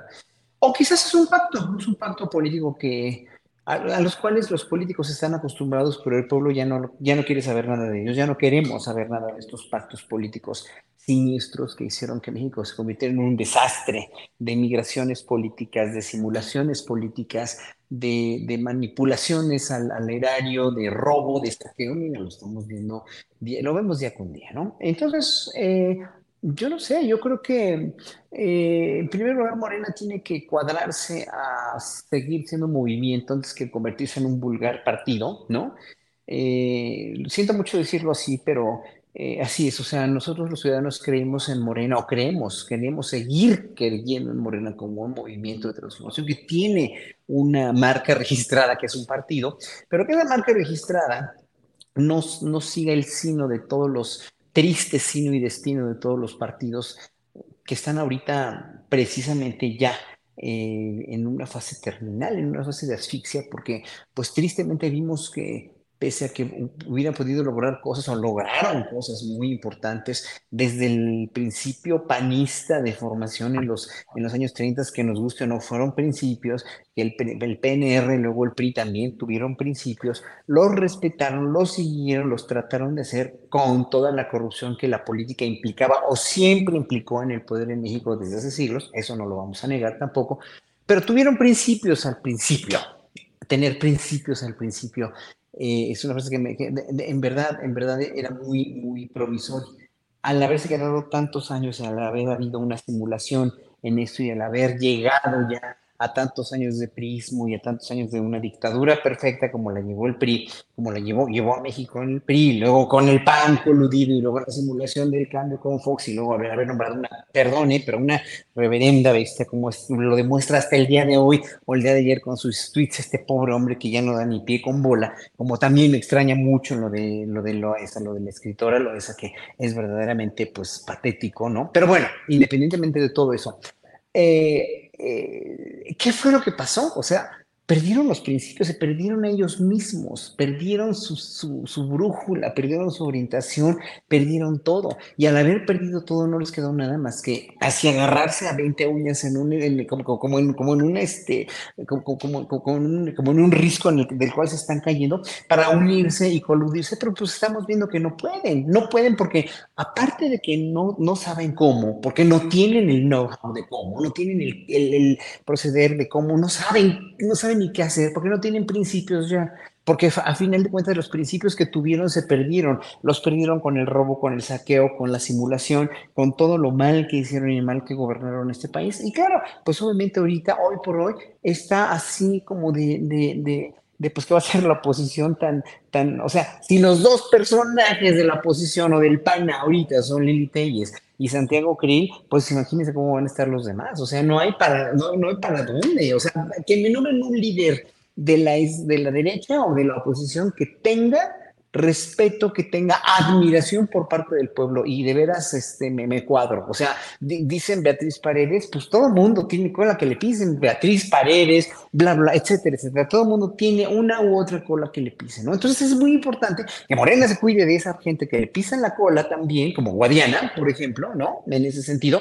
O, eh, eh, eh, pues sí, ¿no? Quebrar y que Sheinbaum y que el mismo Monreal y que también tomen en cuenta Gerardo Fernández Noroña, porque tengo una de, veras tengo mucha consideración también como un buen político que no ha gobernado, bueno, ya gobernar, de todos modos, o sea, ahí está el espectro, ahí está este Adán Augusto. Entonces, pero, ahí lo que tiene que ver en el 24 es una congruencia enorme de Morena para salir incólume de todo esto. Y lo va a determinar pues en dos días se determina realmente, en tres días, el domingo se determina mucho de ese destino de los partidos políticos y de la cuestión, de la cuestión este, de electoral de 2024, ¿no? Digo, ya al PRI le van a quedar dos estados, seguramente va a ganar el PRI en, en Coahuila, eso no tengamos duda, por ese error tan garrafal de, haber nombrado a Guadiana, ¿no? Y, luego, pues, el Estado de México seguramente lo va a ganar el fin, pese a que se paren de pestañas el PRI y traten de ser los más horrendos fraudes. Más con esto, yo coincido mucho con quien dice que lo que pasó con este, este fraude, porque mucha gente dice, no, no, es que no le va a afectar mucho en la cuestión de la votación a, la coalición de Alejandra del Morán no le va a afectar mucho este, el haber sacado este, este maravilloso artículo, ¿no? De, de, nuestra amiga periodista, pero yo creo que sí, porque el rumor corrió como reguero de pólvora y no todo, obviamente sí, era ocho columnas, era ocho columnas del Universal, de la Reforma y de la Jornada, que nunca fue, desgraciadamente ocho columnas, nunca fue. Yo quería ver ocho columnas en la jornada y no las vi, lo cual me extrañó mucho, ¿no? O sea, sí me enojé mucho. Dije, ¿por qué? Ok, del Reforma te lo explicas, del Universal te lo explicas, de Milenio te lo explicas, pero que Reforma no había sacado ocho columnas ni ayer ni hoy es muy significativo. Muy, pero la, esto corre como reguero de pólvora así y toda la gente ya está enterada, porque incluso el mismo Loret lo dijo también, ¿eh? O sea, hay que reconocerle a Loret que lo dijo, o sea, me asombró mucho, pero mencionó este caso y no sé si lo hayan mencionado los demás, pero obviamente pues, todo eso ya se sabe. Entonces, bueno, eh, las elecciones del Estado de México van a definir muchísimo porque es un Estado así de grandote, así de poderoso, así de, definitorio para las siguientes elecciones. Gracias, Horacio. Federico bueno, eso ¿tú qué has visto? ¿Qué te ha llamado la atención en esta contienda en el Estado de México, en Coahuila? Pues sin duda muchos movimientos y sobre todo en los últimos días, pues declinaciones, pero del partido, no de los candidatos. En el caso de Coahuila, ¿no? De Lenin Pérez bueno, de la candidatura de Lenin Pérez, que él no quiso declinar, él le siguió firme igual que Ricardo Mejía Verdeja, pero los dirigentes nacionales de esos partidos en acuerdo con Mario Delgado. ¿Cómo, cómo viste todo este proceso? Ya estamos a unas horas de que se lleve a cabo. Sí, sin ser un experto en Coahuila o en las internas profundas de los partidos, porque lo que vemos es la superficie de lo que en realidad se resuelve en lo oscurito eh, quisiera resaltar lo que decía recién Horacio. Eh, la ciudadanía está muy cansada de ese tipo de maniobras y si le hacemos caso al presidente cuando dice que hay una madurez política, creciente en el electorado, yo coincido con ese diagnóstico del presidente, también eso significa que no se tragan ya más estas movidas falsas y mm, más que hacer una reflexión que, pueda aportar algún dato a, lo, a este desastre, este desorden que hay en la elección de Coahuila, yo creo que valdría la pena, y retomando la línea del pensamiento de Horacio en la intervención que, acaba de hacer, es un poco qué significa la bandera, por ejemplo, sacar al PRI de Coahuila. O sea, por supuesto que los Moreira, eh, que siguen siendo los que manejan los hilos allí, eh, sería un buen golpe sacarlos, pero sacarlos con qué? con personajes que representan aquello que debíamos combatir, eh, trastocando, como digo siempre, perdón si me repito, fines con medios, es decir, la ciudadanía ha identificado los fines y ha identificado que no todo fin justifica cualquier medio. Y es decir, si vamos a combatir eh, solo para decir simbólicamente ganamos eh, en Coahuila con personajes que representan aquello mismo que nosotros venimos a transformar, pues el avance es muy pobre y lo que logramos es acentuar la impresión que tiene gran parte de la ciudadanía, que no necesariamente es anti-4T, sino que tiene criterio propio, que dice, bueno, ¿en qué se distingue? ¿No? Eh, ¿Cuál es la diferencia? Eh, ¿No será que el PRI en realidad se ha transformado y se ha colado dentro de Morena con tanta gente oportunista, como vimos al, alcalde, si no me equivoco, de Ciudad Juárez con el horrible eh, la tragedia espantosa de, la estación migratoria que ya venía incendiando, un alcalde morenista que venía incendiando los ánimos de la población con xenofobia, con la criminalización de la migración. Eh, esos son los personajes eh, que llevan a cabo el ideario de Morena. Entonces, lo que dice Horacio me parece clave y la, eh, en cuanto a que ese tipo de maniobras políticas solo para conquistar el espacio político, poner el color de Morena en el estado correspondiente, no alcanzan ya a convencer a una ciudadanía que ha adquirido un enorme sentido crítico. Y es lamentable por lo representativo el caso de Coahuila. Yo creo que es una alerta muy importante de lo que no debe hacerse. Gracias, Federico. Eh, Ana Francis, hay pues en el camino al 24, que quizá eh, esta oposición o estos, estos intelectuales, sobre todo de estas élites, ya no se ven representados quizá por extremos como el de Lili Telles. Y pues llamó la, atención algunas declaraciones del diputado Gerardo Fernández Noroña. Vamos a, vamos a escuchar de qué se trata. Solo diré que desde que la ministra presidente Norma Piña llegó a la presidencia de la Corte, previo a una maniobra brutal para desacreditar a una mujer ejemplar. Ha sido desastroso, faccioso, majadero el actuar del Poder Judicial. Baste señalar que la mayor opositora que hay en este momento a nuestro gobierno es la ministra presidente de la Corte yo no dudaría que la acaben haciendo candidata a la presidencia, porque es la única que ha mantenido. Lamentable, lamentable que lo haga desde una posición institucional, disfrazada de juez, planteándose la impartición de justicia.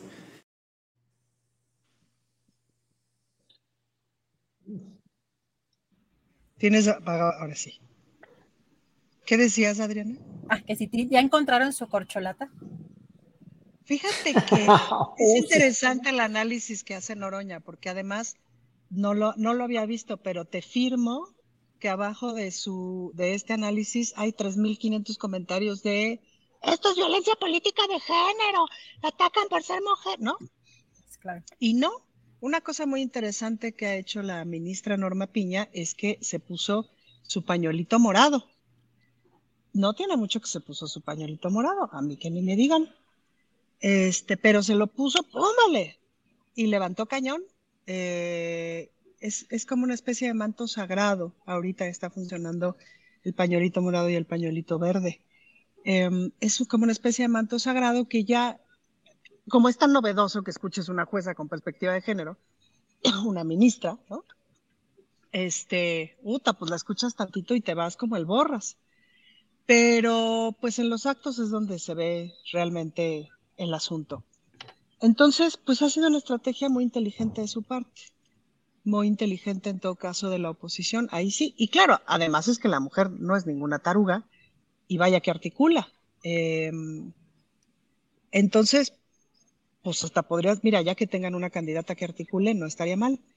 Pero mm, es interesante lo que están haciendo. El presidente el otro día hablaba de este intento de golpe de Estado técnico que están queriendo hacer desde la Suprema Corte de Justicia.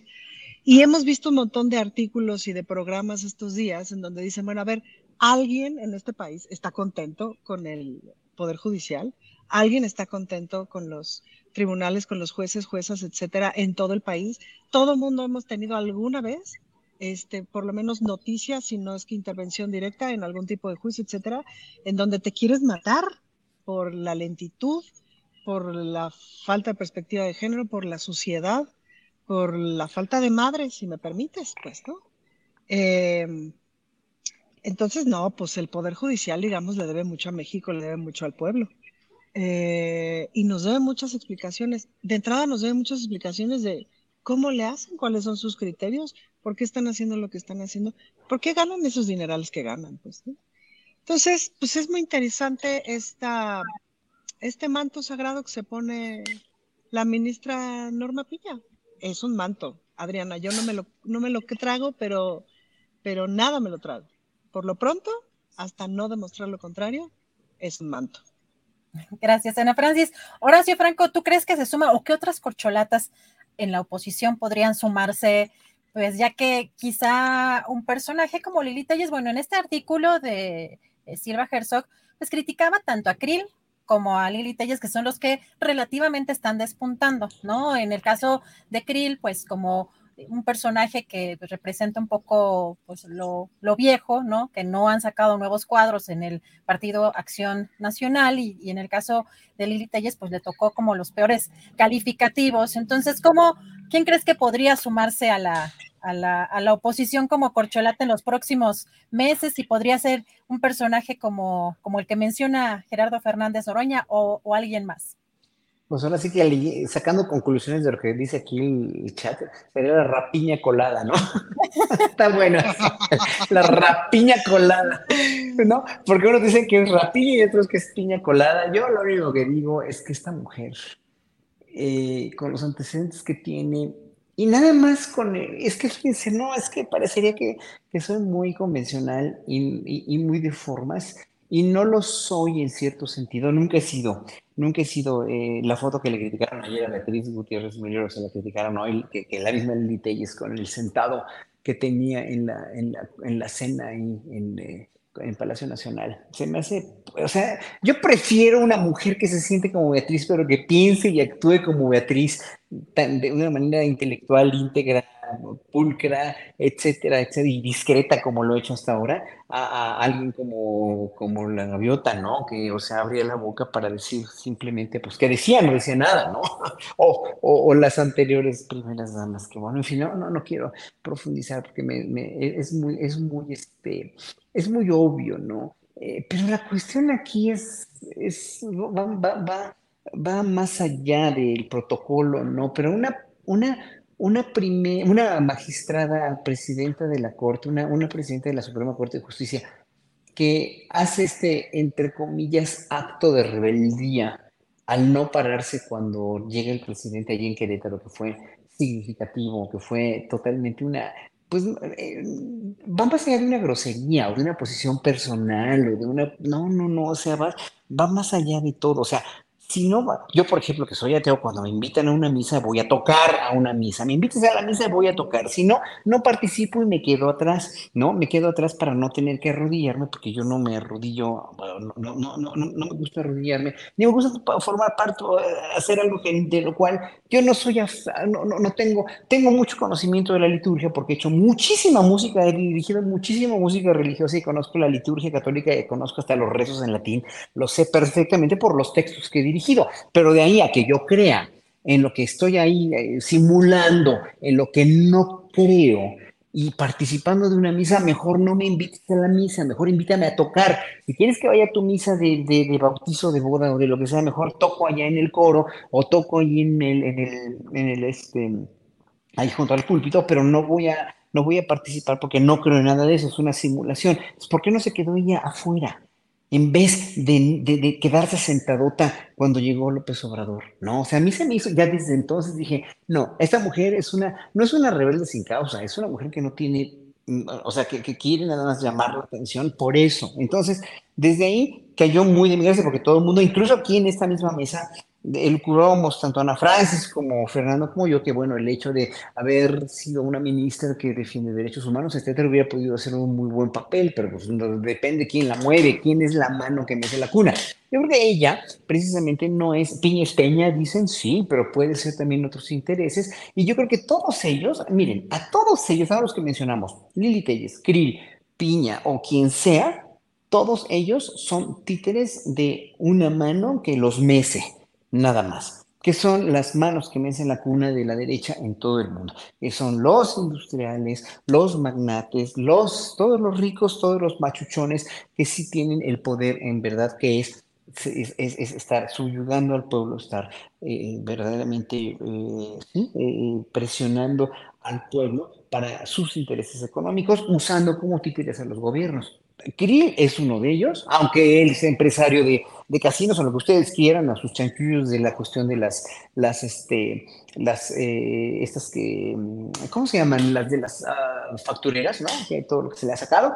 Eh, Norma Piña, pues de quién es títere, ¿no? De quién es títere Norma Piña y de quién es títere Lili es nada más. Así que no creo ninguno de ellos por eso. Gracias, Horacio. Federico Bonazo, te preguntaría, bueno, también si quieres eh, abonar sobre el tema de las corcholatas opositoras y en el caso de Norma Piña, si eh, crees que les ayudaría a levantar, pero eh, esto que mencionaba Ana Francis también me parece importante sobre la misoginia, en este uh -huh. caso de Zambrano. No sé si coincidan, pero porque la misoginia no nada más se ejerce por hombres, también hay misoginia eh, cometida uh -huh. por o ejercida por mujeres. Y los tweets a los que hacía referencia Horacio Franco, por ejemplo, en el caso de la crítica que hizo Lili Telles a la doctora Beatriz Gutiérrez Müller por el sentado, ¿no? Por estar en un evento y por tener un pie donde ella consideraba que era, estaba fuera de protocolo.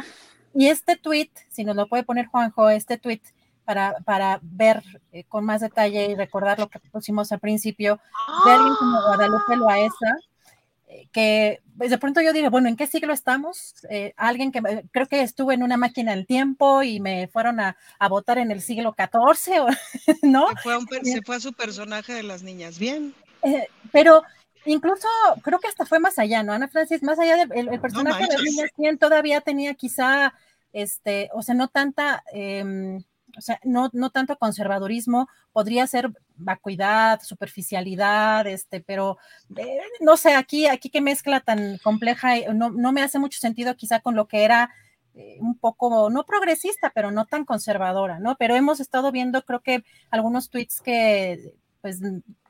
Clasista y racista hasta desangrar, Adriana, si me permites. Sí, pues adelante. Mostró unos gemelitos preciosos y no sé qué, y por ahí saca una foto, no sé qué. O sea, es como este.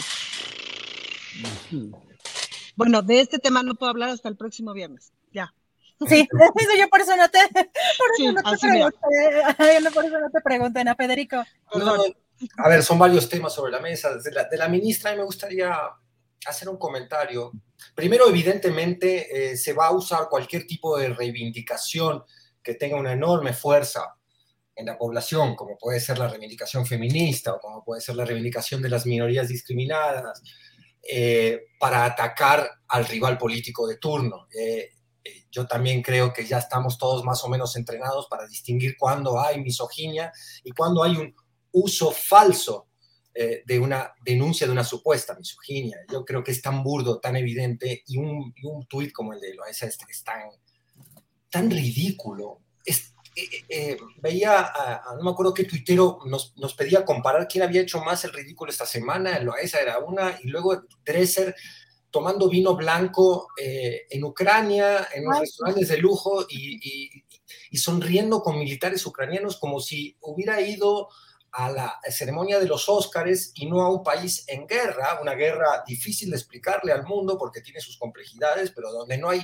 malos y buenos, eso ha quedado muy claro. No hay un malo y un bueno, y, y Zelensky no es víctima, es víctima quizás de una invasión, pero él en sí como personaje siniestro.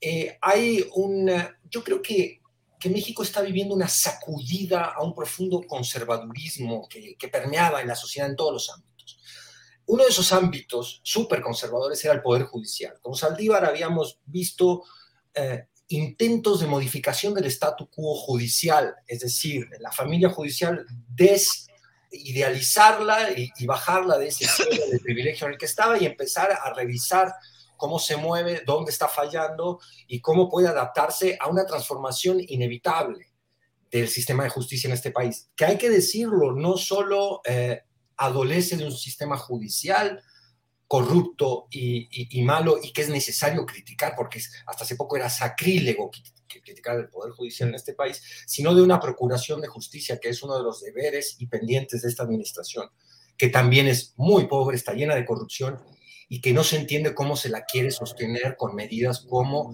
la prisión preventiva oficiosa, que a todas luces, desde mi perspectiva, eh, es violatoria de los derechos humanos. Es decir, hay una enorme deuda en el, todo el sistema de procuración de justicia, desde el que levanta la carpeta hasta el que la ejerce. Pero en general creo que hay eh, un cuestionamiento a una hipocresía que se sostenía como una escenografía teatral y que todo el mundo eh, consideraba eh, que bajo esa escenografía se podía subsistir. Y este gobierno, desde el poder político, ha venido con un presidente que es un personaje irreverente, que cumple una función de destructor de escenografías y de narrativas, a confrontar ese conservadurismo. Entonces se lo confronta en todos lados. Y lo que hacen muchas de las figuras reaccionarias que estaban vestidas de liberales, pero que han mostrado un cobre profundamente reaccionario, no es otra cosa que molestarse ante las provocaciones de este derrumbe escenográfico y saltar con tweets suicidas o con fotos eh, vanidosas en la guerra de Ucrania o con, y, los personajes más inteligentes, de los que verdaderamente podríamos decir que, definen todavía un ideal liberal, como este, Silva Herzog, han notado esto y no pueden secundar esta tontería eh, ramplona y deben hacer una crítica más efectiva. Ahora, ¿tiene la ministra el carisma para ser candidata? Eh, Lorenzo Córdoba sonaba también como candidato. Así es. Eh, yo, yo, creo que no tienen una figura con carisma. Muchas están muy quemadas, además, por la estupenda narrativa del presidente que, ha, que destruye eh, lo que quiere destruir con una enorme inteligencia ante la opinión pública. Ellos mismos se destruyen. Yo, yo siempre digo, por ejemplo, si Lorenzo Córdoba se hubiera bajado el sueldo, hubiera dicho, acepto la constitución como constitucionalista y republicano y me bajo el sueldo porque no puedo ganar más que el presidente, que es lo que indica la constitución se las ponía más difícil. Pero eh, su, amor a, la lana, al privilegio, eh, desnuda que detrás del liberal, del antipopulista, de, eh, están una serie de personajes que, les gusta mucho el poder, el dinero, el privilegio, etc. Algunos más inteligentes que otros y algunos... en fin, entonces yo creo que hay un combate al conservadurismo y que el conservadurismo está muy irritado ante ese combate. Gracias, Federico. Perdón, luego a lo mejor les pongo varios temas. Es que como Ana Francis no puede hablar del Estado de México y de Coahuila el día de hoy, está en veda electoral y hay que cumplir a cabalidad. Entonces, bueno, a lo mejor este para no, porque quiero hacer que todos hablen de todos los temas excepto Ana Francis hoy. Ana Francis, bueno, no sé si tú de lo de Ucrania, es que a mí me llamó mucho la atención también este viaje muy particular, eh, que no sé en calidad de qué exactamente, pero y, los gigantes de, de lo de de su viaje, ¿no? Por, por, por eh, ya, ya, incluso con fotos con Zelensky, con el presidente Zelensky, y qué significan este tipo de intelectuales en un de México allá, con qué trascendencia tienen este tipo de personajes para Ucrania. No sé, digo, pues igual es, que... un poco complejo el análisis, pero, pero brincó mucho, ¿no?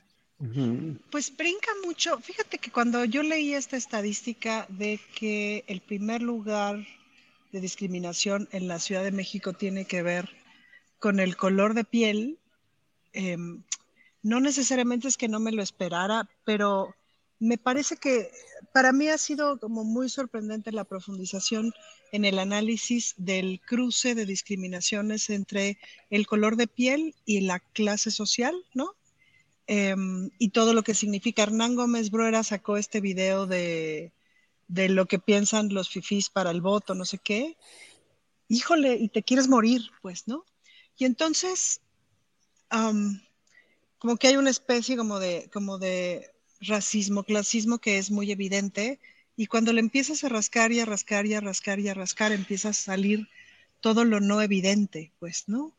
Em, y entonces empiezas a descubrir que para mí ha sido ese proceso que tampoco, tampoco teníamos manera quizás de verlo antes, a partir de cómo reacciona la oposición ante un presidente que habla con un acento del sureste, que eh, cuyo color de piel no es blanco, ¿me explico? Y que representa mucho más este, a toda la porción del pueblo históricamente no representada. Y cuando empiezas a ver cómo van cambiando los gabinetes y cómo van cambiando los gobiernos y cómo va cambiando el color de la cara y cómo las conferencias matutinas este, va siendo mucho más evidente eso y lo comparas con el pasado, ¿no?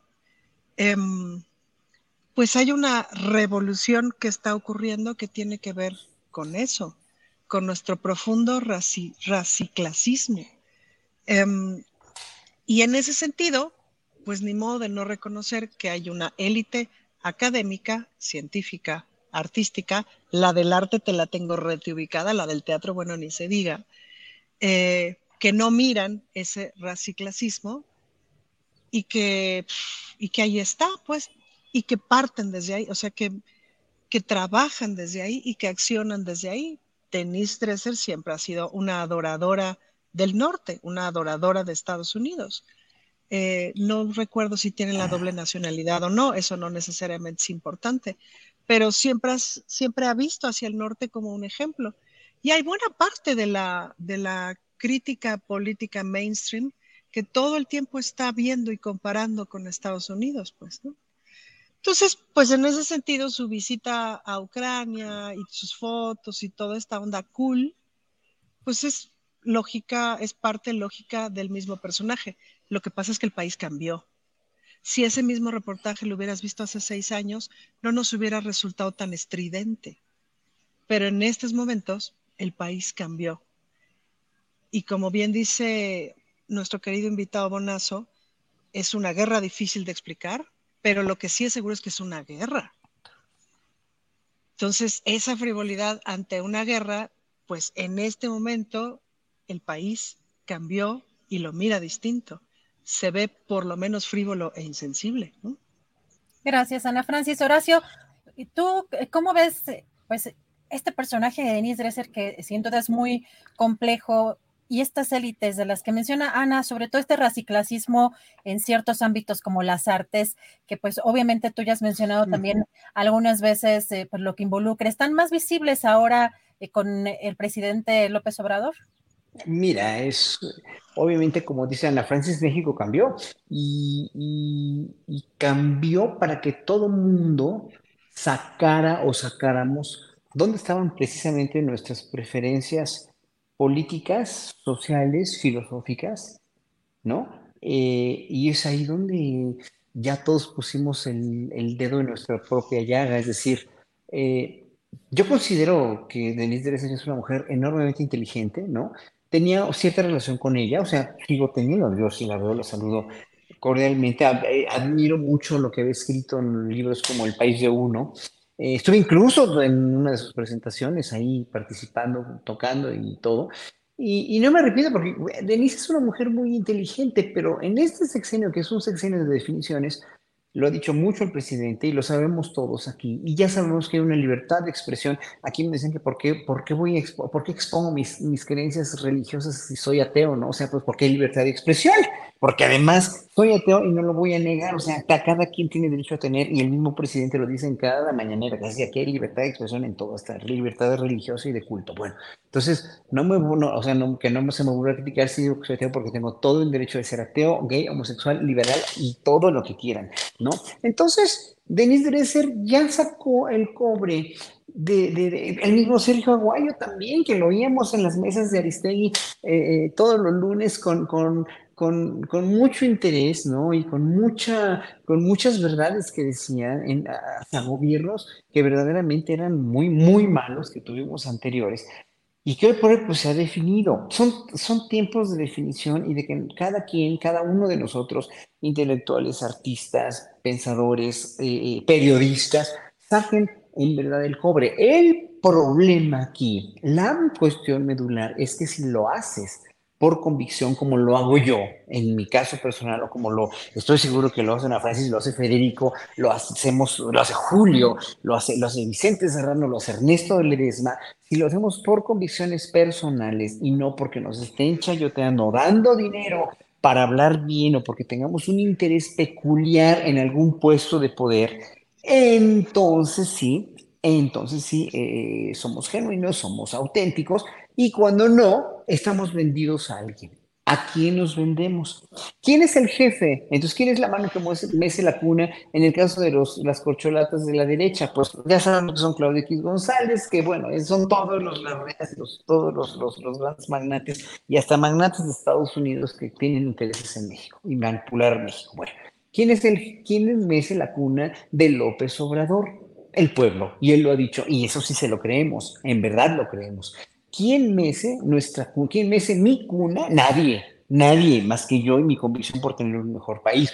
Entonces, es ahí donde se debe sopesar precisamente todo este, todo este bagaje de, de, de dónde, a dónde va Denis ser de dónde viene, dónde, dónde, dónde está parada Carmen Aristegui como periodista hoy por hoy, dónde están parados todos los periodistas, caso por caso, ¿eh? O sea, ¿quién es la mano que mece la cuna de nuevo?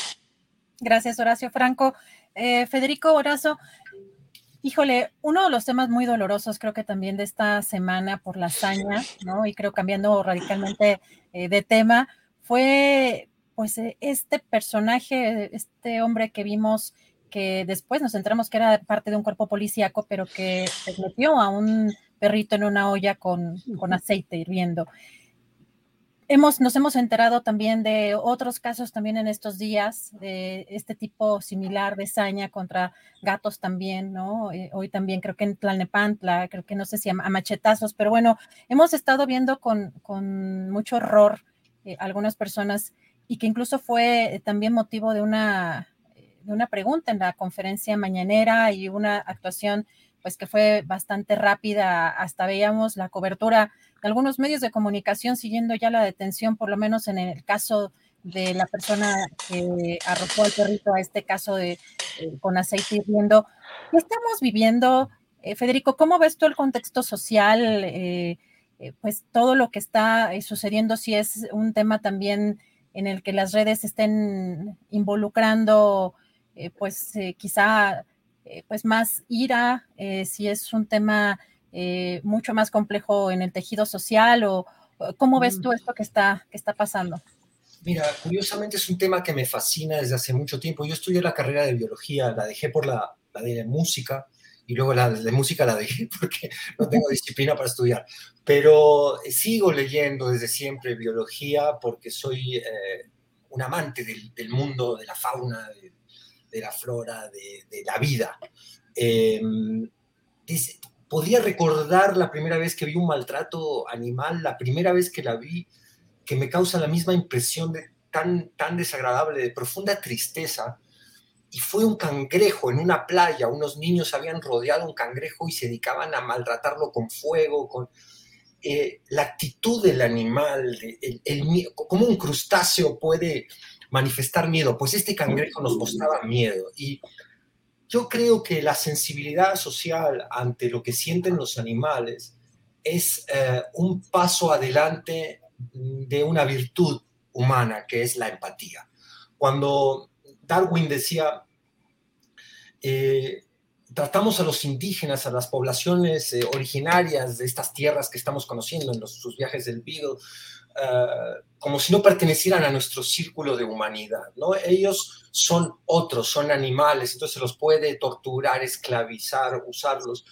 Entonces, cuando nos dimos cuenta que eran seres humanos, ampliamos nuestro círculo de humanidad. Y la ciencia biológica, la, la, la ciencia de la conducta, eh, han mostrado con experimentación que arroja datos muy contundentes que aunque los animales no son humanos por una definición semántica tonta, eh, son humanitarios. Y no solo son humanitarios porque le hemos atribuido el nombre de nuestra especie al comportamiento caritativo, ¿no? Los animales no pueden ser humanos, pero pueden ser humanitarios. Y no solo eso, tienen psique. Y no solo eso, eh, compartimos eh, evolutivamente un montón de herramientas de conciencia ante el entorno eh, sobre todo los mamíferos, que son indiscutiblemente, están indiscutiblemente ligadas a valores eh, que nosotros eh, adoramos de, de, lo que es la humanidad, el sentido del otro, el sentido de la compasión, el sentido de la solidaridad. Entonces, a mí, yo siempre festejé esta creciente empatía con el reino animal. No pude terminar de ver el video del perrito. apenas uh, apenas vi que, que, este cuate lo iba a echar, eh, suspendí porque me, me, representa una crueldad enorme. También sé que hay una contraparte de esto que es como una, un antropocentrismo, ¿no? que también dotamos a los animales de una serie de cosas que depositamos en ellos que no tienen necesariamente. Ellos no son los buenos de la película, eh, pero sí son muchas veces las víctimas. ¿no?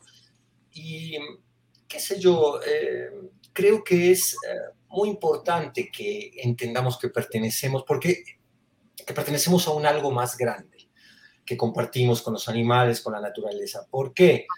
Porque es una herramienta de conciencia para salvarnos a nosotros mismos. Eh, eh, en el momento en que deshumanicemos el entorno y consideremos que nos es permitido abusar del entorno eh, y, y qué hay detrás del neoliberalismo sino esa concepción. Es la concepción antropocéntrica por definición, de que podemos destrozar el mundo por el profit. Entonces, uh -huh. esta conciencia yo la celebro profundamente y, me lastima muchísimo también eh, verlo, me, me, me, sacude, molesta. Gracias, Federico. Ana Francis, sí, yo creo que no, muchos no alcanzamos a ver, obviamente, enterarnos o la información, pero eh, los videos son sumamente eh, fuertes para ver cómo ¿Cómo ves tú, tú, este tema? ¿Hay algún cambio? ¿Simplemente era algo que ya estaba presente en la sociedad? O, o, o, esta hazaña qué se debe? Mira, yo pienso que ayer participé en un foro en la Comisión de Derechos Humanos en relación a la violencia vicaria y me pedían que hablara del concepto o de la idea de desintegración familiar. Yo les decía, me parece que ya superamos como esta idea de desintegración familiar porque cuando la familia ha estado integrada, digamos, más bien ya hay que sobrepasar como esa idea de familia como un único modelo, como me explico, sino pues la familia es aquello como nos salga, hijita. Y ninguna es mejor que otra, la que es mejor es la que te hace bien. Eh, y no sé si han visto como ahora en las conferencias de que tienen que ver con seguridad siempre dicen arrestamos a tal generador de violencia y tal generador de violencia fue, ¿no? Entonces, me gusta mucho este término de generador de violencia porque me parece que eso es lo que hay que extirpar de la sociedad. Es decir, cómo vamos extirpando la violencia en nuestra sociedad. Me parece que este video que hizo escándalo, etcétera, pues nos demuestra un grado de violencia importante que no es de una persona, es un grado de violencia social, de contextos específicos. Eh, me, hay que justa, justamente pues cuestionar estos, estos contextos. Ahora, lo que me parece muy positivo es, por un lado, evidentemente que nos espante, que nos espante socialmente, y por otro lado, que se actuó y que se está haciendo justicia, pues, ¿no? Y que se empiece a poner ejemplo en ese sentido, pues, ¿no? Y que empecemos a, a desnormalizar estos niveles de crueldad, pues, ¿no? Y que eso sí es, o sea, que eso nos permita justamente la reflexión de qué significa nuestra relación con el resto de los seres sintientes del uh -huh. planeta. Hace un ratito estaba este foro sobre foro sobre ciencia y no sé qué eh, de la Ciudad de México que está llevándose a cabo, a cabo en, la, en la Faro Cosmos y que por ahí anda en las redes. Mm, justamente había esta conversación, decía la jefa de gobierno que participó ahí, tenemos que entender que las personas, que los seres humanos, o sea, apenas nacemos y empezamos a consumir del planeta. La pregunta es, digamos, visto desde la política pública o visto desde lo público, ¿qué hacemos con esta circunstancia y cómo miramos el desarrollo? ¿Cómo sin joder al planeta, ¿no? Y en una otra forma de convivencia con el planeta, pues, ¿no?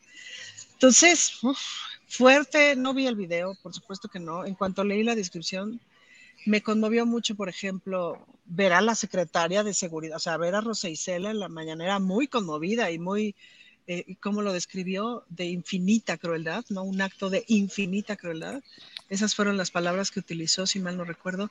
Y me parece muy bien que estemos en un momento en el que por lo menos todo el mundo estemos de acuerdo en que eso es un acto de infinita crueldad, que no es normal y que necesitamos evidentemente castigarlos, etcétera, pero sobre todo necesitamos aspirar a un estado de las cosas en que eso no ocurra. Gracias, Ana Francis. Bueno, solo para Canal 22 terminamos esta mesa. Quienes quieran escuchar la respuesta de Horacio, pues pásense a YouTube. Pero por lo pronto, a Canal 22, muchas gracias. Gracias, hasta la próxima, Canal 22.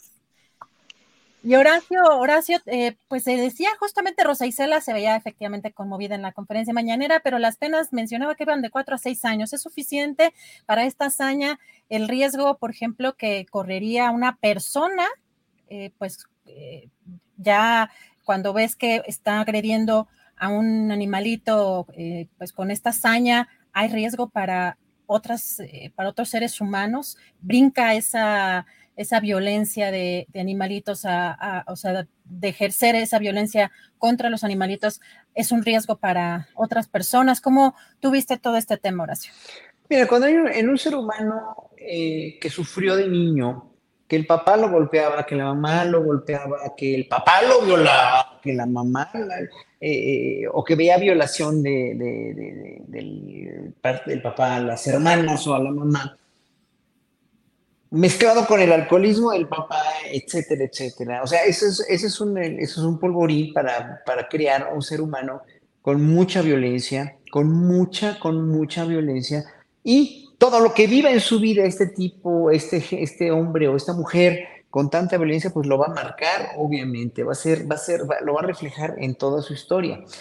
Ese es un polvorín, un cóctel de educación, un cóctel que se, pues, da mucho en este país y en muchas partes del mundo, ¿no?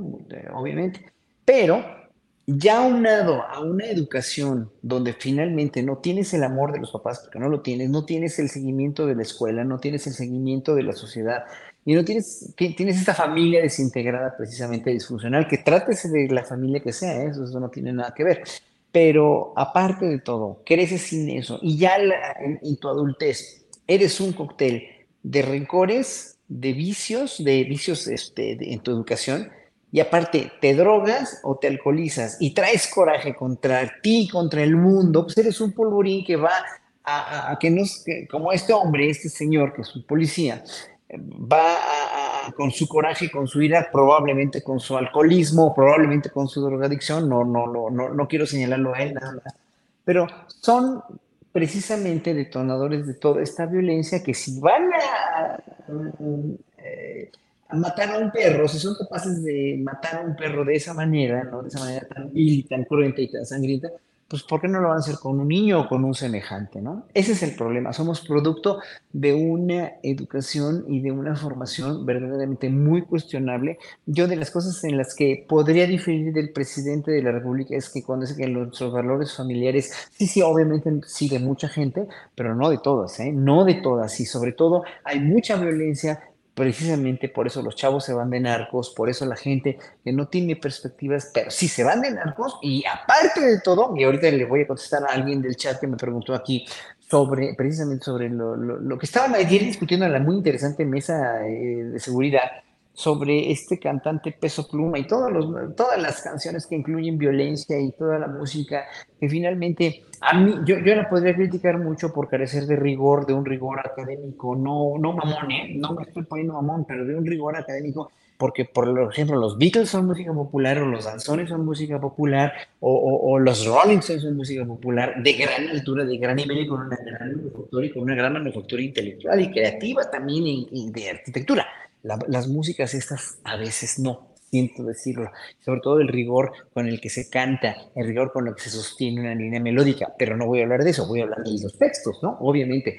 si tú a alguien lo educas con esos textos y no conoce otra cosa, pues somos polvorines, Adriana, somos polvorines nada más, ¿no? De esa gente es un polvorín que puede matar a cualquiera en cualquier momento y a cualquier hora, y pues un perro que no le significa nada, pues más. Y las penas, pues si son de seis o siete años, ya qué importa, la gente esta está muy dañada y va a volver a delinquir, a menos que le metas de veras una terapia y una gran campaña para toda esa gente de sensibilización a partir del arte, de la ciencia, de la cultura y de enriquecer su vida dentro de la cárcel, si tú quieres, con lecturas, con películas, con, con música, con lo que quieras. Gracias, Horacio Franco. Pues llegó la hora de los postrecitos y Federico Bonazo, pues creo que tienes un evento muy interesante para el próximo martes. Ah, muchas gracias, Adriana, por dejarme mencionarlo. Sí, vamos a, estar en la sala Manuel M. Ponce a partir de las 7 de la tarde, están todos invitadísimos. Va a haber un encuentro de poesía de la segunda generación del exilio sudamericano en México aquellos de nosotros que llegamos muy chavos a este país y nos, luego nos hicimos de aquí, por supuesto, eh, siguiendo la, gran máxima de Chabela Vargas, eh, pero que evidentemente conservamos con nuestros países de origen eh, un lazo afectivo, identitario, y ver, un poco estudiar qué han hecho poéticamente esas chicas y chicos que hoy ya tienen la edad de, este gran durón que ven en, la pantalla. nos recibe el IMBAL como anfitriones en la sala Manuel M. Ponce de Bellas Artes, así que invitadísimos martes 6 de junio a las 7 de la tarde. Me, sería un gustazo que alguien de la audiencia aquí eh, nos vaya a visitar por allá. Ay, muchas gracias, Federico. Pues sí, está, se oye muy, muy bien. Eh, vamos a hacernos un espacio para caerle allá a Bellas Artes. Y Ana Francis, ¿con qué cerrarías tu postrecito? Mi postrecito es vayan a votar. vayan a votar, vayan a votar, vayan a votar. Rápido y conciso. Gracias, Ana Francis. Tu postrecito, Horacio Franco.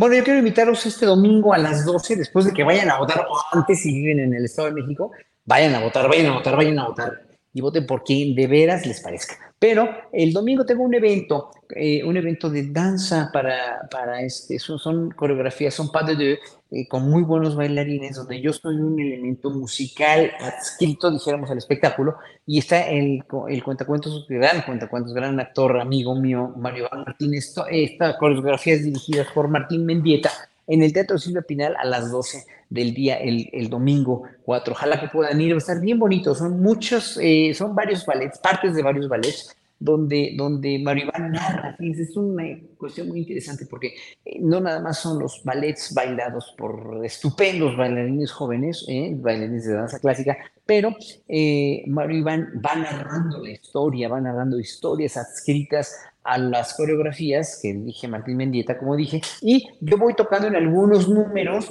interactuando también con los bailarines. Es una manera nueva realmente de hacer esta danza, porque la danza pues, es un espectáculo eh, interdisciplinario, porque hay música en el foso de la orquesta y está en los bailarines, está en la iluminación, la escenografía, pero aquí todo va a estar integrado en el mismo escenario pero la poesía de, que va a decir Mario Iván, toda la cuestión literaria que va a decir Mario Iván, y la música que voy a tocar yo en, en algunos momentos de, la, de las coreografías también, va a ser muy interesante. Ojalá que puedan ir. Es para niños, dirigido a niños, Adagio en la marcha del ballet en, en el Teatro Silvia Pinal domingo a las 12 del día. ¿Niñas grandotas también podemos ir? También, claro que sí. Es para todos. Es para todos, pero las niñas grandotas. Las niñas, es muy, es, muy, es muy didáctico para los niños que les encanta ver la danza, que es una maravilla. Es que más si tienes cara de niña, Adriana. Ya soné, ya soné, como tu, ya soné como tu tía, ¿verdad? Tienes cara de niña, mi hijita. Nomás la cara, pero, pero gracias. Nomás la cara. Muchas gracias, Horacio Franco, Ana Francis, Federico Bonazo. Muchísimas gracias por acompañarnos hoy en esta mesa del Más Allá. Nos vemos la próxima. Un fuerte abrazo y bonito fin de semana. Gracias. Gracias a la mesa, gracias a Federico Bonazo, que fue el invitadazo especial. Y vamos con eh, Jesús Taylor. Recuerden que cada semana tenemos las recomendaciones. Ay, ahora cambió de escenario. ¿Dónde está usted, Jesús Taylor? ¿Cómo estás? Buenas tardes, saludos a todas y a todos. Eh, vine, tú sabes que el Palacio de Buckingham se encuentra ya en Inglaterra, pero tiene una sede acá, tiene una sucursal acá en Costa Rica, Veracruz y acá me vine, por eso estoy en este elegante sillón victoriano, ¿verdad? no, pues me vine acá a Poza Rica, a mi casa. Te comento, querida Adriana, que me van a operar en unas semanas, en un par de semanas. Así que a lo mejor por ahí falta un viernes y vine acá a revisión y a preparar, hacer los preparativos para la operación próxima y a ver cómo sale todo. Esperemos que muy bien. Y aquí andamos. Pues cuéntanos, Jesús Taylor. Bueno, obviamente te deseamos lo mejor. Este, bueno, sí, la, audiencia va a empezar a preguntar, pero por supuesto que te deseamos lo mejor, de lo mejor para esa operación, y que recuperes plenamente eh, tu salud. Y estamos muy pendientes de, obviamente, tus, pues, tus recomendaciones y lo que, y lo que estás compartiéndonos. Todavía unas buenas semanitas vamos a estar aquí, unas dos o tres más, incluyendo esta. Pero bueno, ahí les avisaré. Mira, tengo una recomendación que me pareció muy interesante, Adriana, muy buena, y es una miniserie. Siete episodios, está en la plataforma Star Plus y se titula Por mandato del cielo. Fíjate, Por mandato del cielo. Título original en inglés es Under the Banner of Heaven. Y eh, bueno, así está esta miniserie, Star Plus, les repito, que está protagonizada en primer lugar por eh, Andrew Garfield, Sam Worthington también, de todos los conocidos, y eh, Jace, Daisy Edgar Jones, se llama la chica que hace tiempo les recomendé una película que se llamaba La chica salvaje, es la protagonista. Y es una serie que me pareció muy interesante, mezcla realidad con ficción, eh, ahorita les explico por qué esta, esta mezcla, pero está basada en una historia real que sucede por allá de la década de los 80, principios de los 80, en el estado de Utah, en los Estados Unidos. el estado de Utah eh, hay una gran concentración, muchos piensan que es como la sede de la iglesia de los mormones, el mormonismo. Eh, allí hubo un gran asentamiento de esta religión eh, que, bueno, ustedes se van a enterar mucho de los orígenes y esa es la parte ficcionada también de la serie. Eh, ¿Qué pasa? Hay un crimen que sucede en los 80, esto es real, un crimen brutal que afortunadamente no se ve así crudamente en las escenas, ¿verdad? Pero se asume mucho. Y eh, hay un detective, bueno, dos detectives que lo van a estar investigando este crimen que tiene que ver con una familia que se apellida Lafferty, que era una familia muy reconocida en, la iglesia mormona. La iglesia, eh, esta iglesia, eh, su nombre correcto es completo, ¿verdad? Es Iglesia de, los, iglesia de Jesucristo de los Santos de los Últimos Días. Es el nombre completo correcto.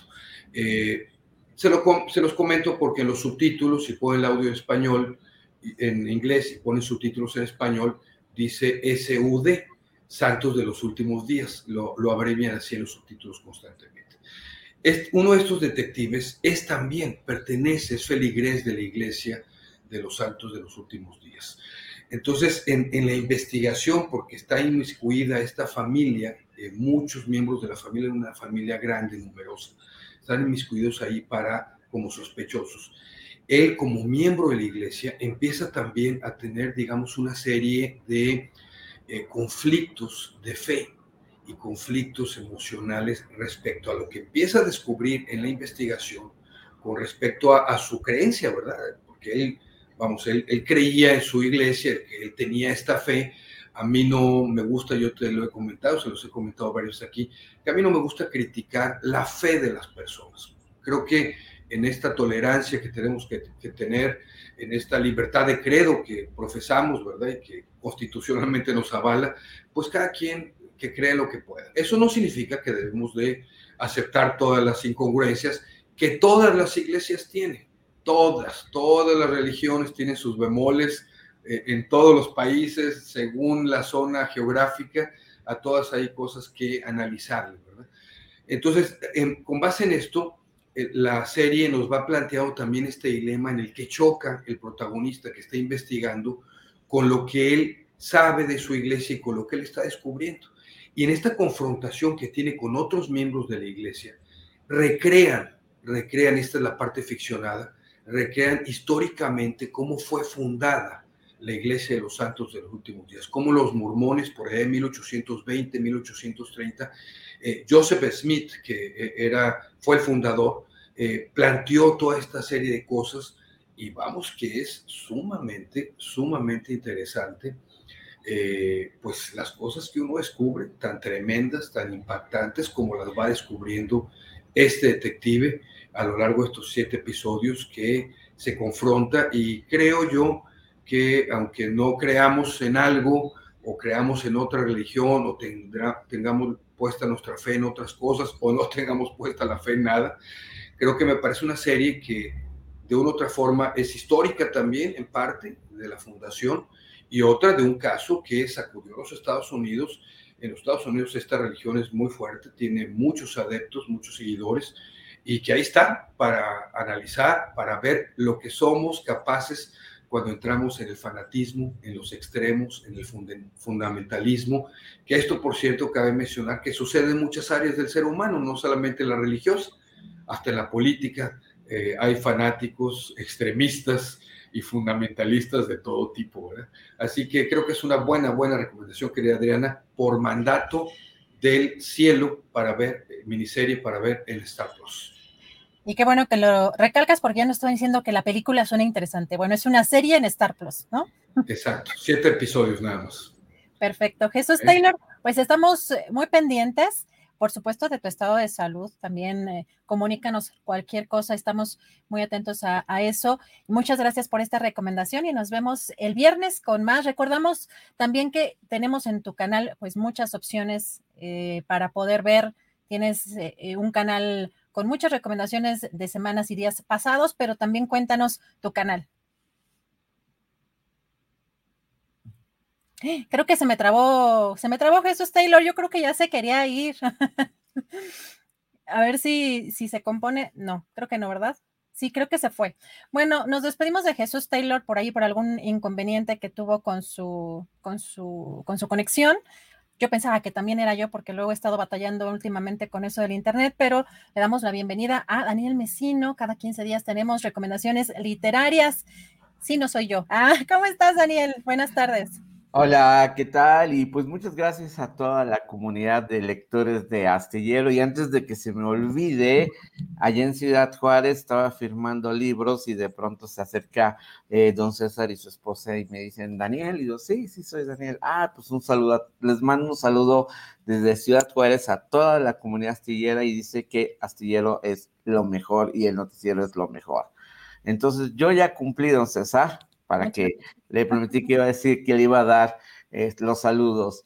Y pues bueno, les recuerdo mis redes sociales de Om Yoga Hoy en Twitter, Buenos Días Abril Novela en Instagram y así como en el blogspot de que se llama eh, Los Libros de los Viernes, eh, blogspot.com, donde acabo, ya subí toda la información del libro que voy a recomendar ahora. Porque quiero contarte Adriana, que estamos en la época de la publicación de premios que otorgan las editoriales. Eh, los premios que fueron galardonados ya están comenzando a circular.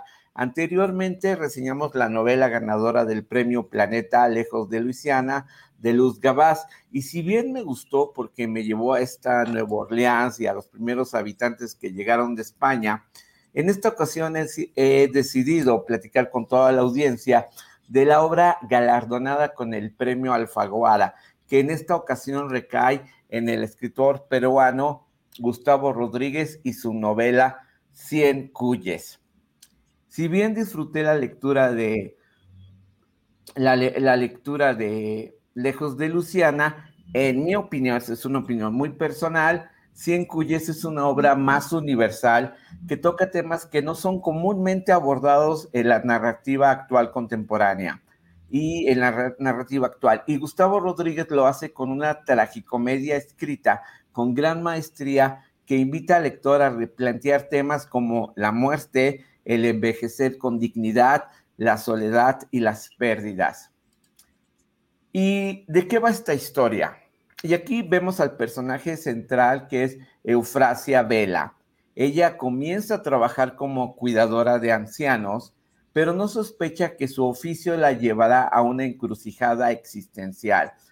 eh, la íntima relación que ella tiene con doña Carmen, el doctor Harrison y los siete magníficos, que son unos personajes que están en este asilo, se apoderan de su pensamiento y su cariño y lo obliga a replantearse el papel de madre y hermana y también otros temas como la longevidad, las formas de la compasión y el sorpresivo valor que los cuyes, que me han preguntado qué son los cuyes, los cuyes son estos conejillos de indias tan peculiares y que en esta novela muestran su valor y su servicio que nos lleva a un terreno, a una metáfora de eh, cómo eh, es, eh, debe ser el, el amor y el aprecio a la vida. Y esta novela está acompañada de una banda sonora donde resuena el guayno, el jazz, la balada, el pop. Y la historia de Cien Cuyes rescata a la vez la, la impronta del cine como un contrapunto de la existencia de los personajes. Entonces, continuamente vamos a escuchar a lo largo de la historia cómo ellos van eh, utilizando y citando películas, música, etcétera. Eh, y aquí, pues bueno, eh, en una sociedad cada vez más envejecida, en las relaciones de ayuda adquieren un papel primordial que si no se quiere cometer esta gran injusticia universal consistente en que las personas, incluso a las más queridas, se les va olvidando en la medida en que no son menos útiles. Envejecer es tener cada vez menos conversaciones, no saber nunca si lo que se acaba de hacer va a ser algo que se hará por última vez. Ser viejo es llegar a una edad en la que la felicidad consiste en que nada te duela demasiado, una edad en la que la muerte ya no es una idea difusa, sino un saber intelectual y una posibilidad real. Pero ser viejo también debería ser ejercer el control de la propia muerte, prepararla y aceptarla con paz, serenidad e incluso con alegría y conseguir esto, neutralizar la muerte hasta hacerla digna, buena e incluso bella, honrando así, como diría Petrarca, toda una vida. Cien Cuyes es una novela tragicómica situada en la Lima de hoy que refleja uno de los grandes conflictos de nuestro tiempo. Somos sociedades cada vez más longevas, pero también cada vez más hostiles con la gente mayor. Paradoja que Gustavo Rodríguez aborda con destreza y humor. Es un libro conmovedor cuyos protagonistas cuidan, son cuidados y defienden la dignidad hasta sus últimas consecuencias. Eh, Gustavo Rodríguez eh, consigue exprimir la metáfora de la vida como un tránsito hacia la muerte. Lo hace sin moralismos ni truculencias, con humor y dignidad. Estamos ante una novela que sorprende justamente porque no se capta de alimentarse solo de la literatura, sino que retrata la calle y su hablar. Y, y bueno, querida comunidad, pues esta es la recomendación de esta, de esta semana para que lo lean. Es una novela bellísima. A mí me gustó mucho porque habla de estos temas, pues que para allá vamos todos. Se, no se te escucha, mi querida ah, Adriana.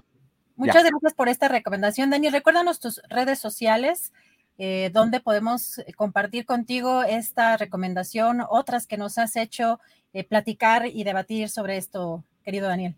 Sí, es eh, Om Yoga Hoy en Twitter. Eh, buenos días, Abril Novela en Instagram y también en los libros de los viernes.blogspot.com. Y nada más dos anuncios parroquiales.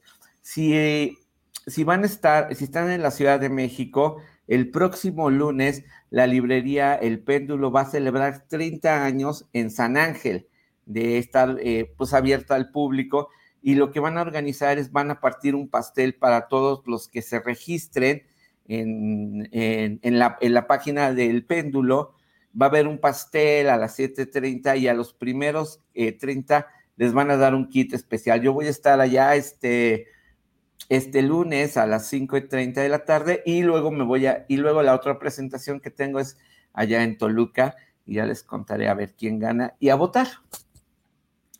Pues muchísimas gracias, querido Daniel. Nos vemos en 15 días con más eh, recomendaciones literarias. Por lo pronto te seguimos en redes sociales. Buen fin de semana, querido Daniel. Gracias, un abrazo y saludos a todos. Buen fin de semana. Buen fin de semana, querido Daniel Mesino. No sé si ande por ahí Temoris. Greco ya está, creo que ya vi su cámara por allí para despedir este programa. Ya estaban diciendo que te habías fugado otra vez. Es que la vez pasada, pues es, ya habíamos dicho que era tu cumpleaños y por supuesto que las heladas, por supuesto que el festejo debe comenzar temprano, así que te habías ido un poquito antes de, de terminar, pero pues estaba plenamente justificado. Pero dije, bueno, cumpleaños doble podría ser, ¿no? También. Yo creo que el, festejo sigue. tu, tu micrófono. Mientras prosiga el fin de semana, ah, no, pero ya hubo una semana intermedia. Pero pues sí. No, y además vienen las elecciones y ahí también nos parte un poco. Sí, sí, sí. ¿Verdad? Pero bueno, con todo el calor que por lo menos unas cervecitas bien, bien frías, sí, sí se antojan, Temoris. Pues con este calor que está tremendo, pues sí. O sea, está, está justificado, pues. La verdad es que sí, yo tuve que cerrar la ventana porque estaba haciendo mucho ruido, entonces ya estoy así como que, ¿no? El, el sauna. así Sí. que ya llegó la hora de refrescarse, sino que de, la, de comer sopita, de, la, de, de que huele a sopita, no, ya más bien es que llegó la hora de refrescarse un poquito porque uno se está derritiendo. Pero buen fin de semana Ya para se- todos. Ya, ¿eh? se, ya se escuchan las, las corcholatas y, y no, y no las presidenciales. No entendí eso porque, a ver, explícame. Las corcholatas de la cerveza así. Ah, yo, ah, yo estoy pensando en otras cosas. No estaba pensando en doble sentido, pero dije, a lo mejor no le entendí el chiste. No, ya después de la, de la, de la albureada que me dio Carolina Rocha el martes, ya, ya, ya, el doble sentido, ¿no? Yo eso no lo entiendo, la verdad. A mí me cuesta mucho trabajo y eso que fíjate que a una época, este, el programa que yo estaba produciendo en, en Grupo Asir era después, mi programa era después, no, era antes de un programa que se llama Espacio Deportivo. Ya no, ya no vive, pero el, un personaje que siempre fue muy controversial, que era el Rodo Rivera, híjole, hacía unos comentarios de verdad espeluznantes que estaban pues estaban súper normalizados en esa época, pero yo sí, sí, eh, me acuerdo que estaba ahí siempre impactada con lo que decía al aire y fuera del aire. eh, un perso- también. Sí, la verdad es que horrible, horrible, pero, pero bueno, nunca aprendimos ni, ni, ni- mucho interés en eso. Pero querido Temoris, mucho calor, muchas, eh, mucho calor en lo político también, pero estaremos pendientes este fin de semana de todo lo que sucede en el Estado de México y en Coahuila y regresamos Así el es. lunes con más información aquí en Astillero Informa en ausencia de nuestro querido Julio Astillero que anda todavía de vacaciones, pero ya lo vimos que anda con un ojo al gato y otro al gato. Ajá. De pronto anda asomándose, así que le mandamos un saludo al jefazo. Parece que anda, parece que anda por Francia, pobrecito, y Ángeles también sufriendo en París o uno de esos lugares tan, tan, fe- tan feos que tiene Francia. Exacto, que se tomen un vinito a nuestra salud. bueno, y, obviamente la- los felicitamos por su aniversario de, de bodas. Así es. Pues Temoris, un fuerte abrazo para todos, buen fin de semana y nos vemos por aquel lunes. Muchas gracias, muchas gracias a toda nuestra audiencia. Gracias, Adriana. Nos vemos el lunes. Hasta lunes.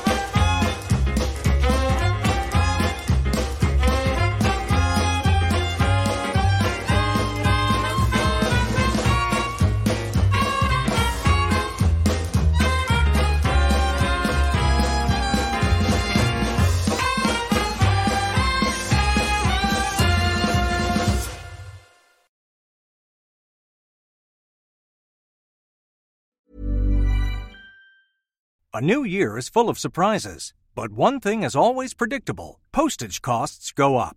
Stamps.com gives you crazy discounts of up to 89% off USPS and UPS services. So when postage goes up, your business will barely notice the change. Stamps.com is like your own personal post office, wherever you are. You can even take care of orders on the go with the mobile app. No lines, no traffic, no waiting. Schedule package pickups, automatically find the cheapest and fastest shipping options, and seamlessly connect with every major marketplace and shopping cart. There's even a supply store where you can stock up on mailing supplies, labels, even printers. Stamps.com has been indispensable for over 1 million businesses just like yours. All you need is a computer or phone and printer. Take a chunk out of your mailing and shipping costs this year with Stamps.com. Sign up with promo code PROGRAM for a special offer that includes a four week trial. plus free postage and a free digital scale. No long term commitments or contracts. That's stamps.com code program.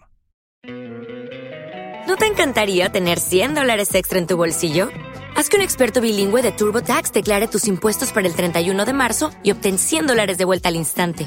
Porque no importa cuáles hayan sido tus logros del año pasado, TurboTax hace que cuenten. Obtén 100 dólares de vuelta y tus impuestos con 100% de precisión. Solo con Intuit TurboTax. Debes declarar para el 31 de marzo. Crédito solo aplicable al costo de la presentación federal con TurboTax Full Service. Oferta sujeta a cambios o cancelación en cualquier momento. Para que te enteres del próximo noticiero, suscríbete y dale follow en Apple, Spotify, Amazon Music, Google o donde sea que escuches podcast. Te invitamos a visitar nuestra página julioastillero.com.